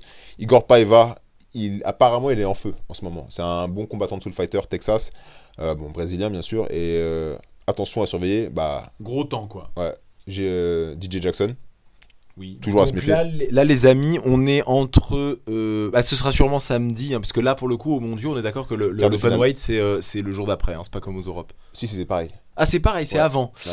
Ok, donc a priori, on sera sur dimanche, là, tout ce qu'on vous dit. Là, franchement, euh, Non, quart de finale jusque samedi et dimanche, ce sera les. prenez votre week-end, les gars, Ouais. hein, euh, famille, tout ça, oubliez tout, parce que là, cette KT, c'est l'enfer sur Terre. Black Adult Middle, c'est surréaliste. Ouais, c'est juste une autre planète. Voilà, faut. Il y a, y a combien de World Champs? On peut les compter si vous voulez. hein. Il y a, Bah y a- Bayance 1, Calazan 2, Torres, il a DCC World Champ, bon, on va le mettre dedans aussi. Euh, Octavio Souza, Gabriel Larges. Euh, voilà, ça fait déjà 4-5 World Champ, sans compter des mecs qui sont super dangereux. Tommy Lagaker, c'est. C'est juste monstrueux. Yago Souza, bah, c'est pareil, c'est monstrueux. Manuel Ribamar, Jonathan Torres. ouais, c'est terrible. Complètement. Ouais, c'est monstrueux. On va monter sur la KT au-dessus, Medium Heavy, c'est très très lourd, 24 combattants. Alec Baldwin, qui est un ancien de chez Alliance, très très fort, à surveiller, lutteur, très physique. Mathéus Godoy partout, mais bon, malheureusement, je pense plus second couteau. Mathéus euh, Spirandelli, qui est un ancien de NS Brotherhood chez Alliance, qui est un très bon combattant, mais bon, je ne pense pas forcément qu'il sera dans le top de, sur le podium. Mathéus Dinis, fameux Mathéus Dinis, monstrueux.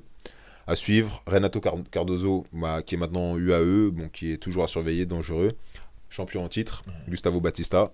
Alors là, le monstre en question. Euh, Luca Barbosa, Hulk, champion en titre, monstrueux, à surveiller.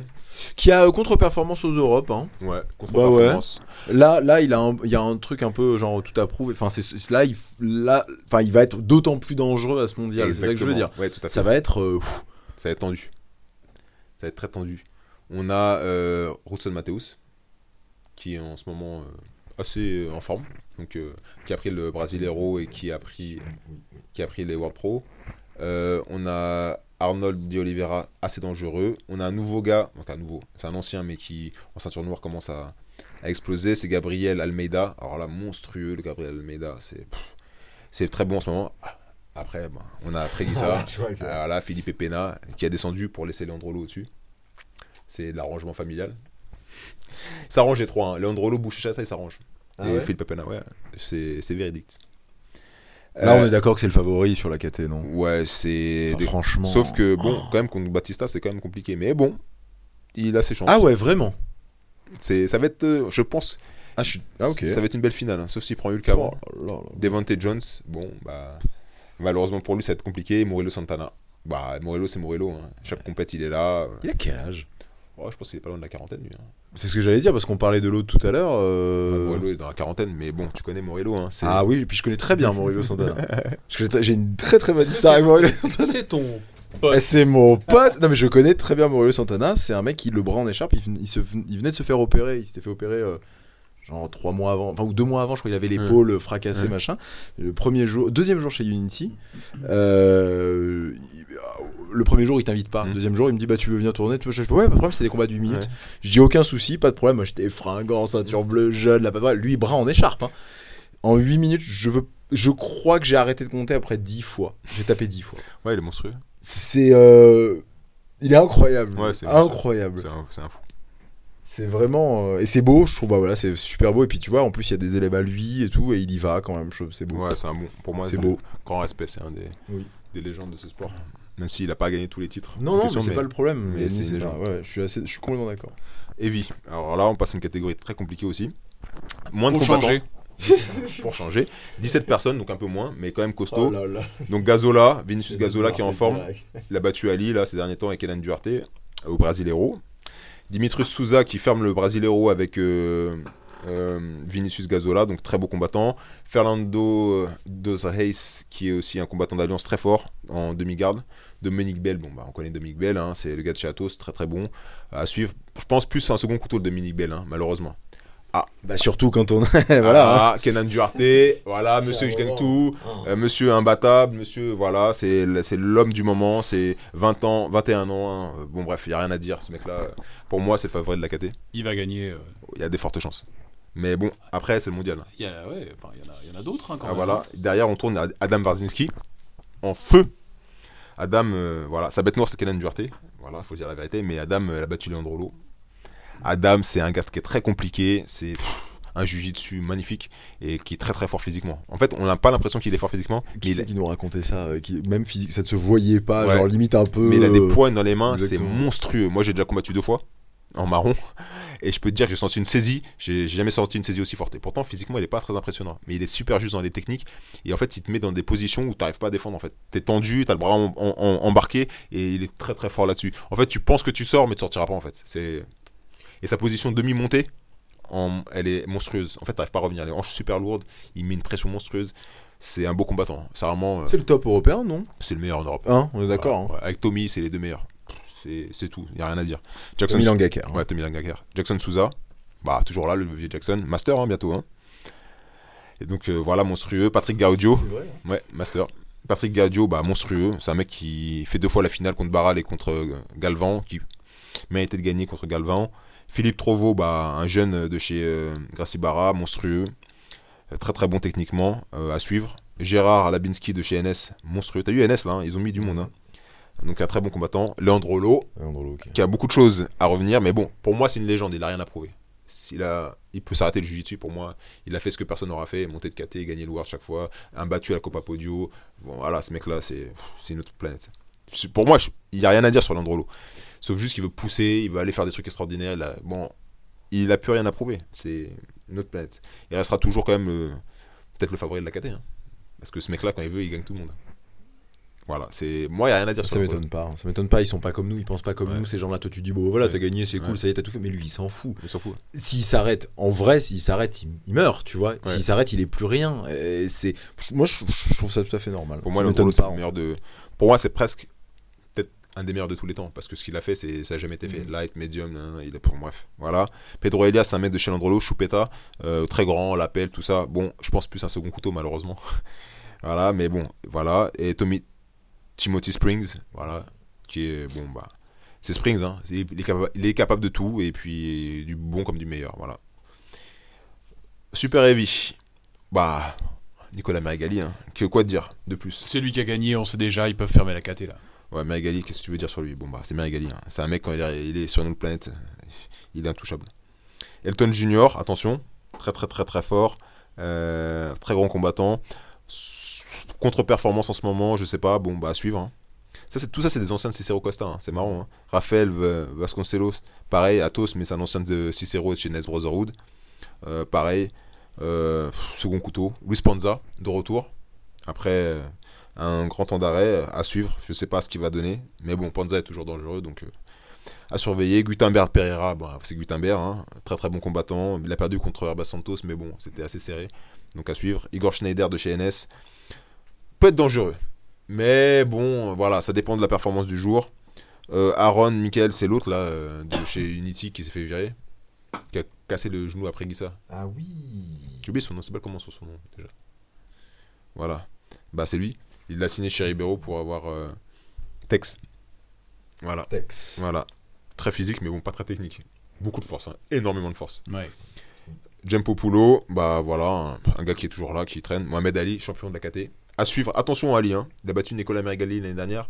On- Ali au mondial, c'est pas le même. hein. Donc faut vraiment pas le sous-estimer. Il a des chances de faire numéro 1. Il a des chances de faire numéro 1. Attention, déjà quand tu le vois physiquement, t'as pas envie de le Voilà. sous-estimer. hein. Attention, il y a aussi Philippe Andrew qui est en forme en ce moment. Très très fort Philippe Andrew. Euh, il a travaillé sa lutte depuis un bout de temps. Bon, il a perdu contre Marigali. Mais bon, c'est. Voilà. Rodrigo Cavaca, le prof. Voilà. Et puis voilà. Ça, c'est les mecs qu'on connaît pas. Après, en Ultra Heavy, ben, le favori, hein, Marcus Bouchecha. Euh, Felipe. Mais ils sont moins, hein, mine de rien, 14 personnes. Ouais, là, compliqué. C'est difficile, hein.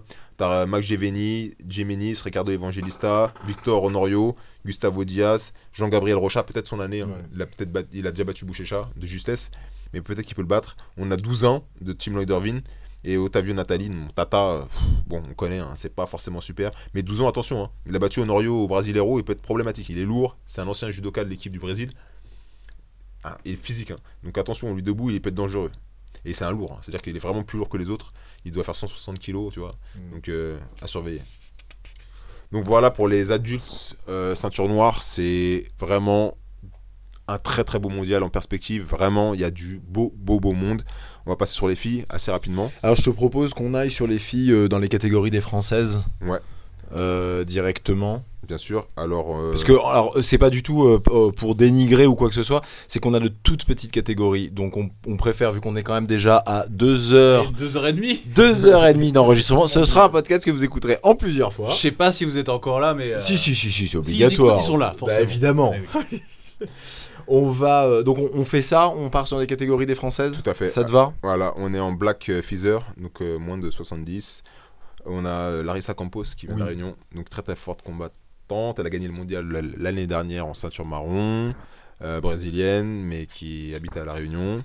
Euh, de sa caté, il y a Fion Davis qui est très forte. Voilà, très bonne combattante. On a Ta- Talita Alankar aussi.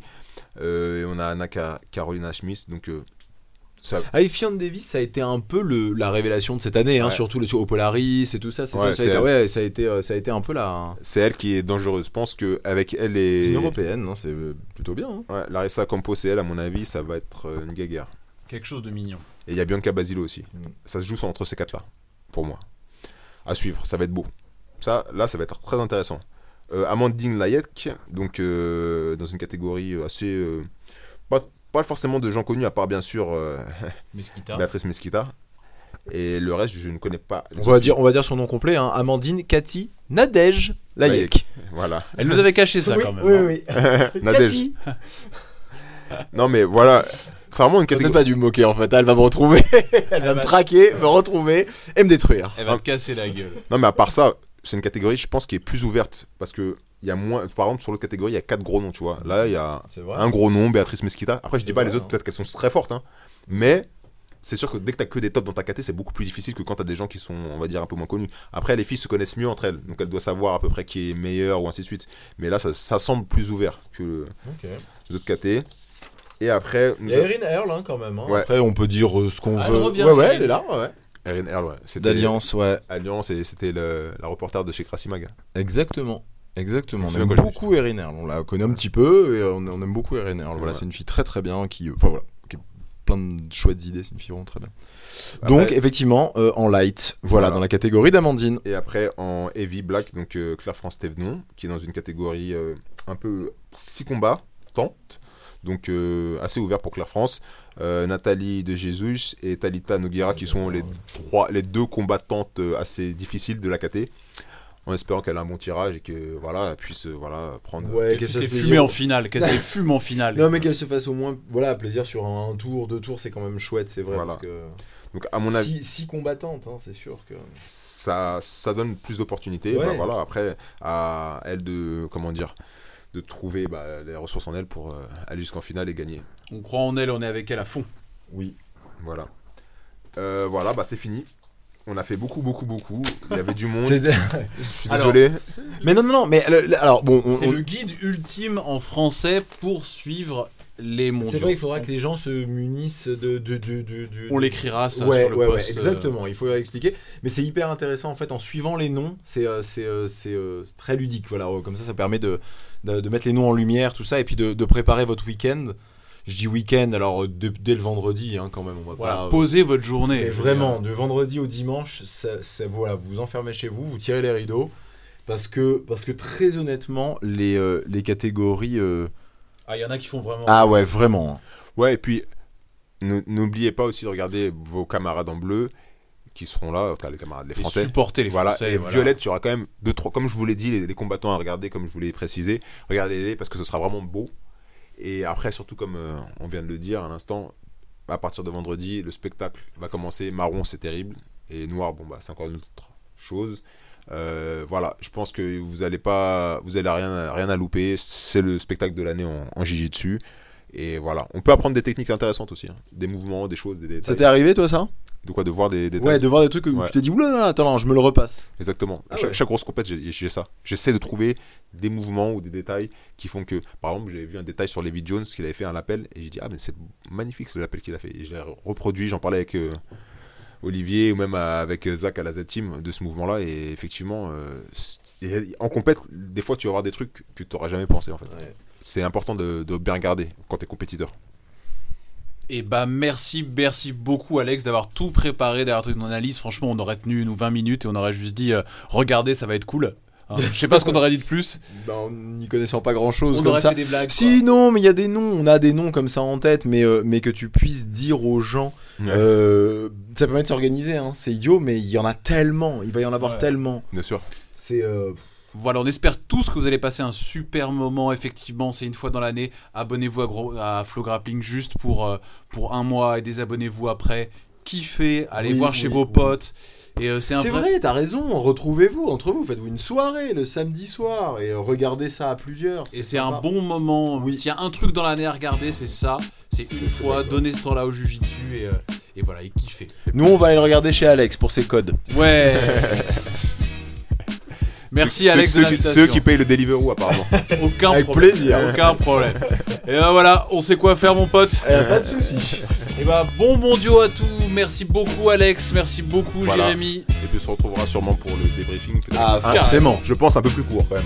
Ah, Oui ou pas, on... c'est pas grave, pas grave, avec normalement Mathias Jardin, notre deuxième consultant de choc. Merci à tous. Très bon moment. Les amis, amusez-vous bien, très très bonne soirée Alex, merci Adri, merci. Au revoir. Ciao ciao.